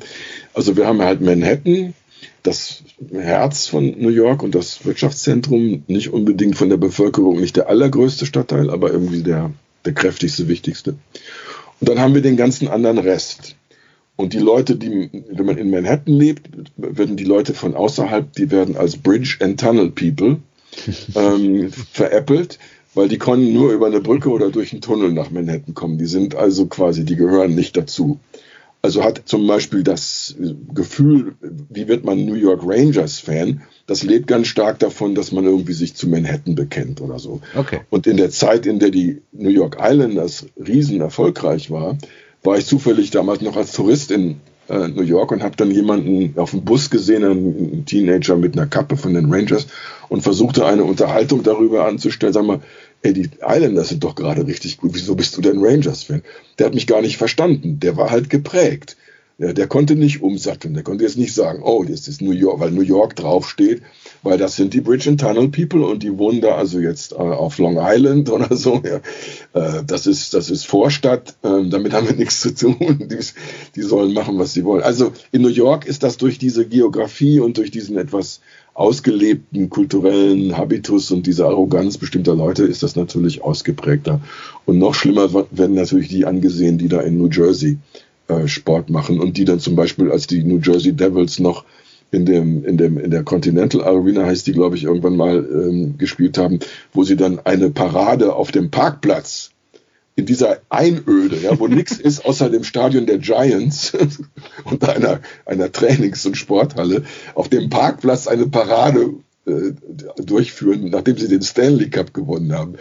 Das ist der Ausdruck dessen, also wie man in New York äh, sowas dann umsetzt. Wenn die Rangers kriegen dann eine Parade, eine Ticker-Tape-Parade durch den Canyon of Heroes, also den Broadway, und äh, also mit Konfetti-Wegen oder so. Mhm. Danke. Danke. Ich weiß nicht, ob das jetzt wirklich darauf eine gute Antwort war, aber ähm, ich habe ja, Das wäre auch meine Frage gewesen, wohin der New Yorker denn geht, wenn er zum Eishockey geht. Eher Manhattan geht zu den Rangers und der Rest eher zu den Islanders oder wie ist das Ja, verteilt? die Islanders ja? sind ja jetzt nach Brooklyn reingerutscht. Ja. Also die, mit denen kann man sich bald wieder draußen, ja. Kann man sich also anders identifizieren.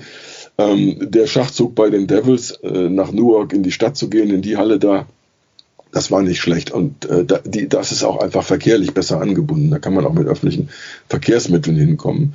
Ähm, aber ähm, im Grunde ist jetzt, sind, sind das auch Themen, solange die wieder nicht richtig gut sind, ist natürlich auch das Verhalten der Fans nicht, nicht einfach so gut messbar. Ich meine, der, der treue Fan ist ein treuer Fan, der bleibt das auch egal, wo so ein Team dann spielt oder so. Also es hängt ein bisschen von der Leistung äh, oder der, den, den Erfolgen ab.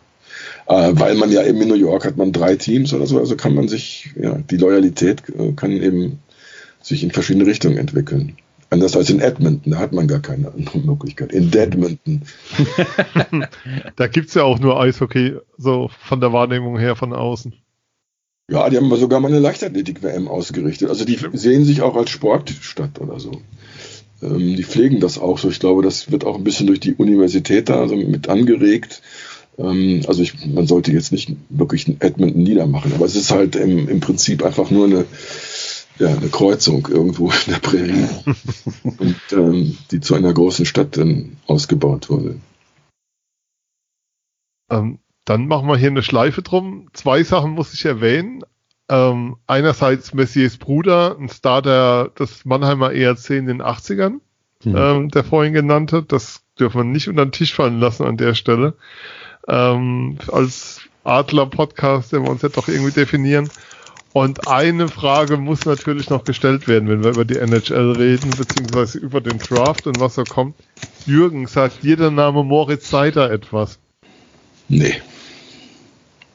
Okay, dann das ist sozusagen das große deutsche Verteidigertalent, was in den NHL-Draft gehen wird. Deswegen war für mich einfach so die Frage, ob der Name mal irgendwo gefallen ist in den USA in irgendeinem Zusammenhang. Ich weiß, im Hockey News Podcast wurde er genannt und wurde als eine mögliche Überraschung genannt, weil es wohl wenige Verteidiger gibt in diesem Draft. Ähm, Bernd, sollen wir noch auf eine, zu einer Eloge ansetzen oder sollen wir sie sparen? Ach, die können wir uns sparen. Die, die, die, die, werden wir in den nächsten Tagen und Wochen noch ähm, genug machen. Du weil, wirst den äh, Jung bei der WM sehen, kann ich sagen. Ja. Ja, er ist ähm, zumindest dominiert, ob er auch er spielt, aber ich gehe mal davon im Kader aus. dabei und er wird mit Sicherheit spielen, weil, wie soll ich sagen, gute deutsche Verteidiger gibt es nicht so viele bei dem im Kader, kann man sagen. Nee. Ähm, ja, aber mit 18, also schon richtig ja. was abzurufen, ist natürlich auch ähm, ein, bisschen, ein bisschen viel erwartet, ne? Ja, gerade aber, auf so einer Position, ne? Ja, deutscher Meister gerade geworden, top, vielleicht mit der beste, vielleicht der beste Verteidiger in der Finalserie keine Ahnung, also unglaublich, was der in der Entwicklung genommen hat. Deswegen war so meine Frage, ob der Name irgendwo mal gefallen ist. Ähm, ich sag tausend Dank für eure Zeit, für die Einblicke, für ja, Einschätzungen, was auch immer. Ich, für mich schreit es danach, dass wir es fortsetzen müssen. Dass es nicht die einzige Sendung war, dass wir irgendwann mal wieder den Bogen nehmen müssen. Ähm, ich kann euch aber nicht rauslassen, ohne eine Frage noch zu stellen. Ähm, und zwar hätte ich gerne noch euren Tipp für den Stanley Cup Champion, Bernd. Oh, du weißt ja, wie großartig ich die erste Runde getippt habe. 1, 1 zu 7, wobei ich in der, in der zweiten Runde aktuell bei, bei 3 zu 0 bin. Ne? Das ist Wahnsinn. Ich muss mal ähm, mal Bracket schauen, ich weiß es gar nicht, wie es ähm, ausschaut. Ja, wenn man mal äh, was Persönliches reinbringen darf, ich glaube, es sind nur noch Teams drin, die ich nicht leiden kann. äh, bis auf San Jose, die finde ich ganz in Ordnung. Toronto äh, ist doch schon draußen. Ja, das stimmt, die sind schon draußen. Aber die sind auch gegen ein Team ausgeschieden, weil ich auch nicht leiden kann. Das ist ein bisschen schwierig. Ähm, aber ich glaube, dass das Team es aber machen wird. Also zumindest sehe ich Boston als das gefestigste Team an und äh, ja, da würd, würde mich nicht wundern, wenn Boston das Ding holt. Und ich ja, meine, die arme, die arme Stadt Boston braucht immer wieder einen Titel, ne? Ja, sie gewinnen ja nie was. Ja. Nee, ich glaube auch. Also Boston ist, glaube ich, gut, gut gebaut, ne? gut zusammengestellt.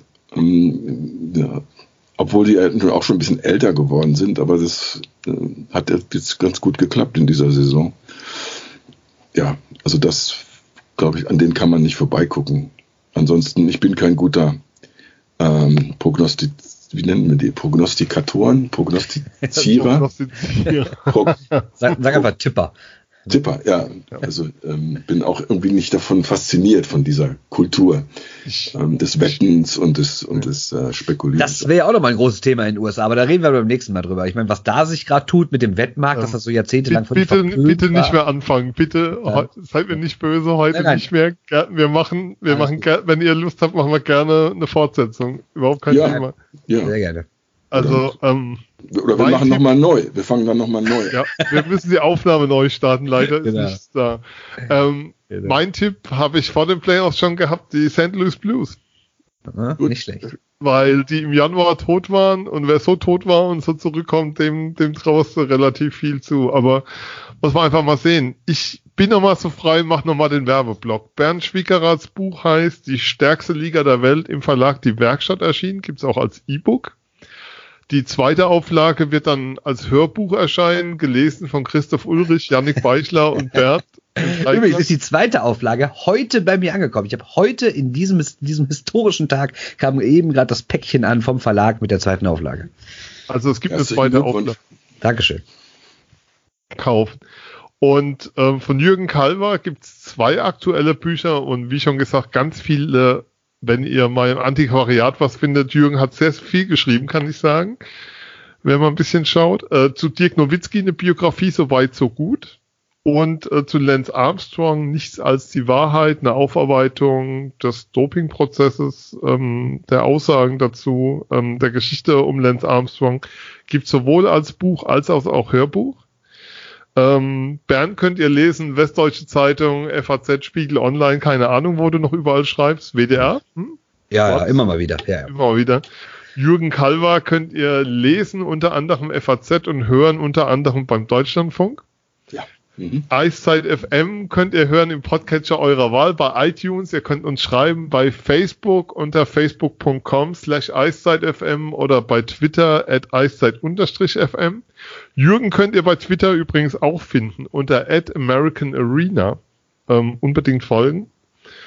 Und ähm, uns findet ihr auch mittlerweile auch bei Spotify, das auch noch als Hinweis. Und was uns sehr freuen würde, wäre eine Rezension. Immer wieder diese Bettelei am Ende, aber es hilft wirklich. Eine Rezension bei iTunes, eine Bewertung, gern auch bei Facebook.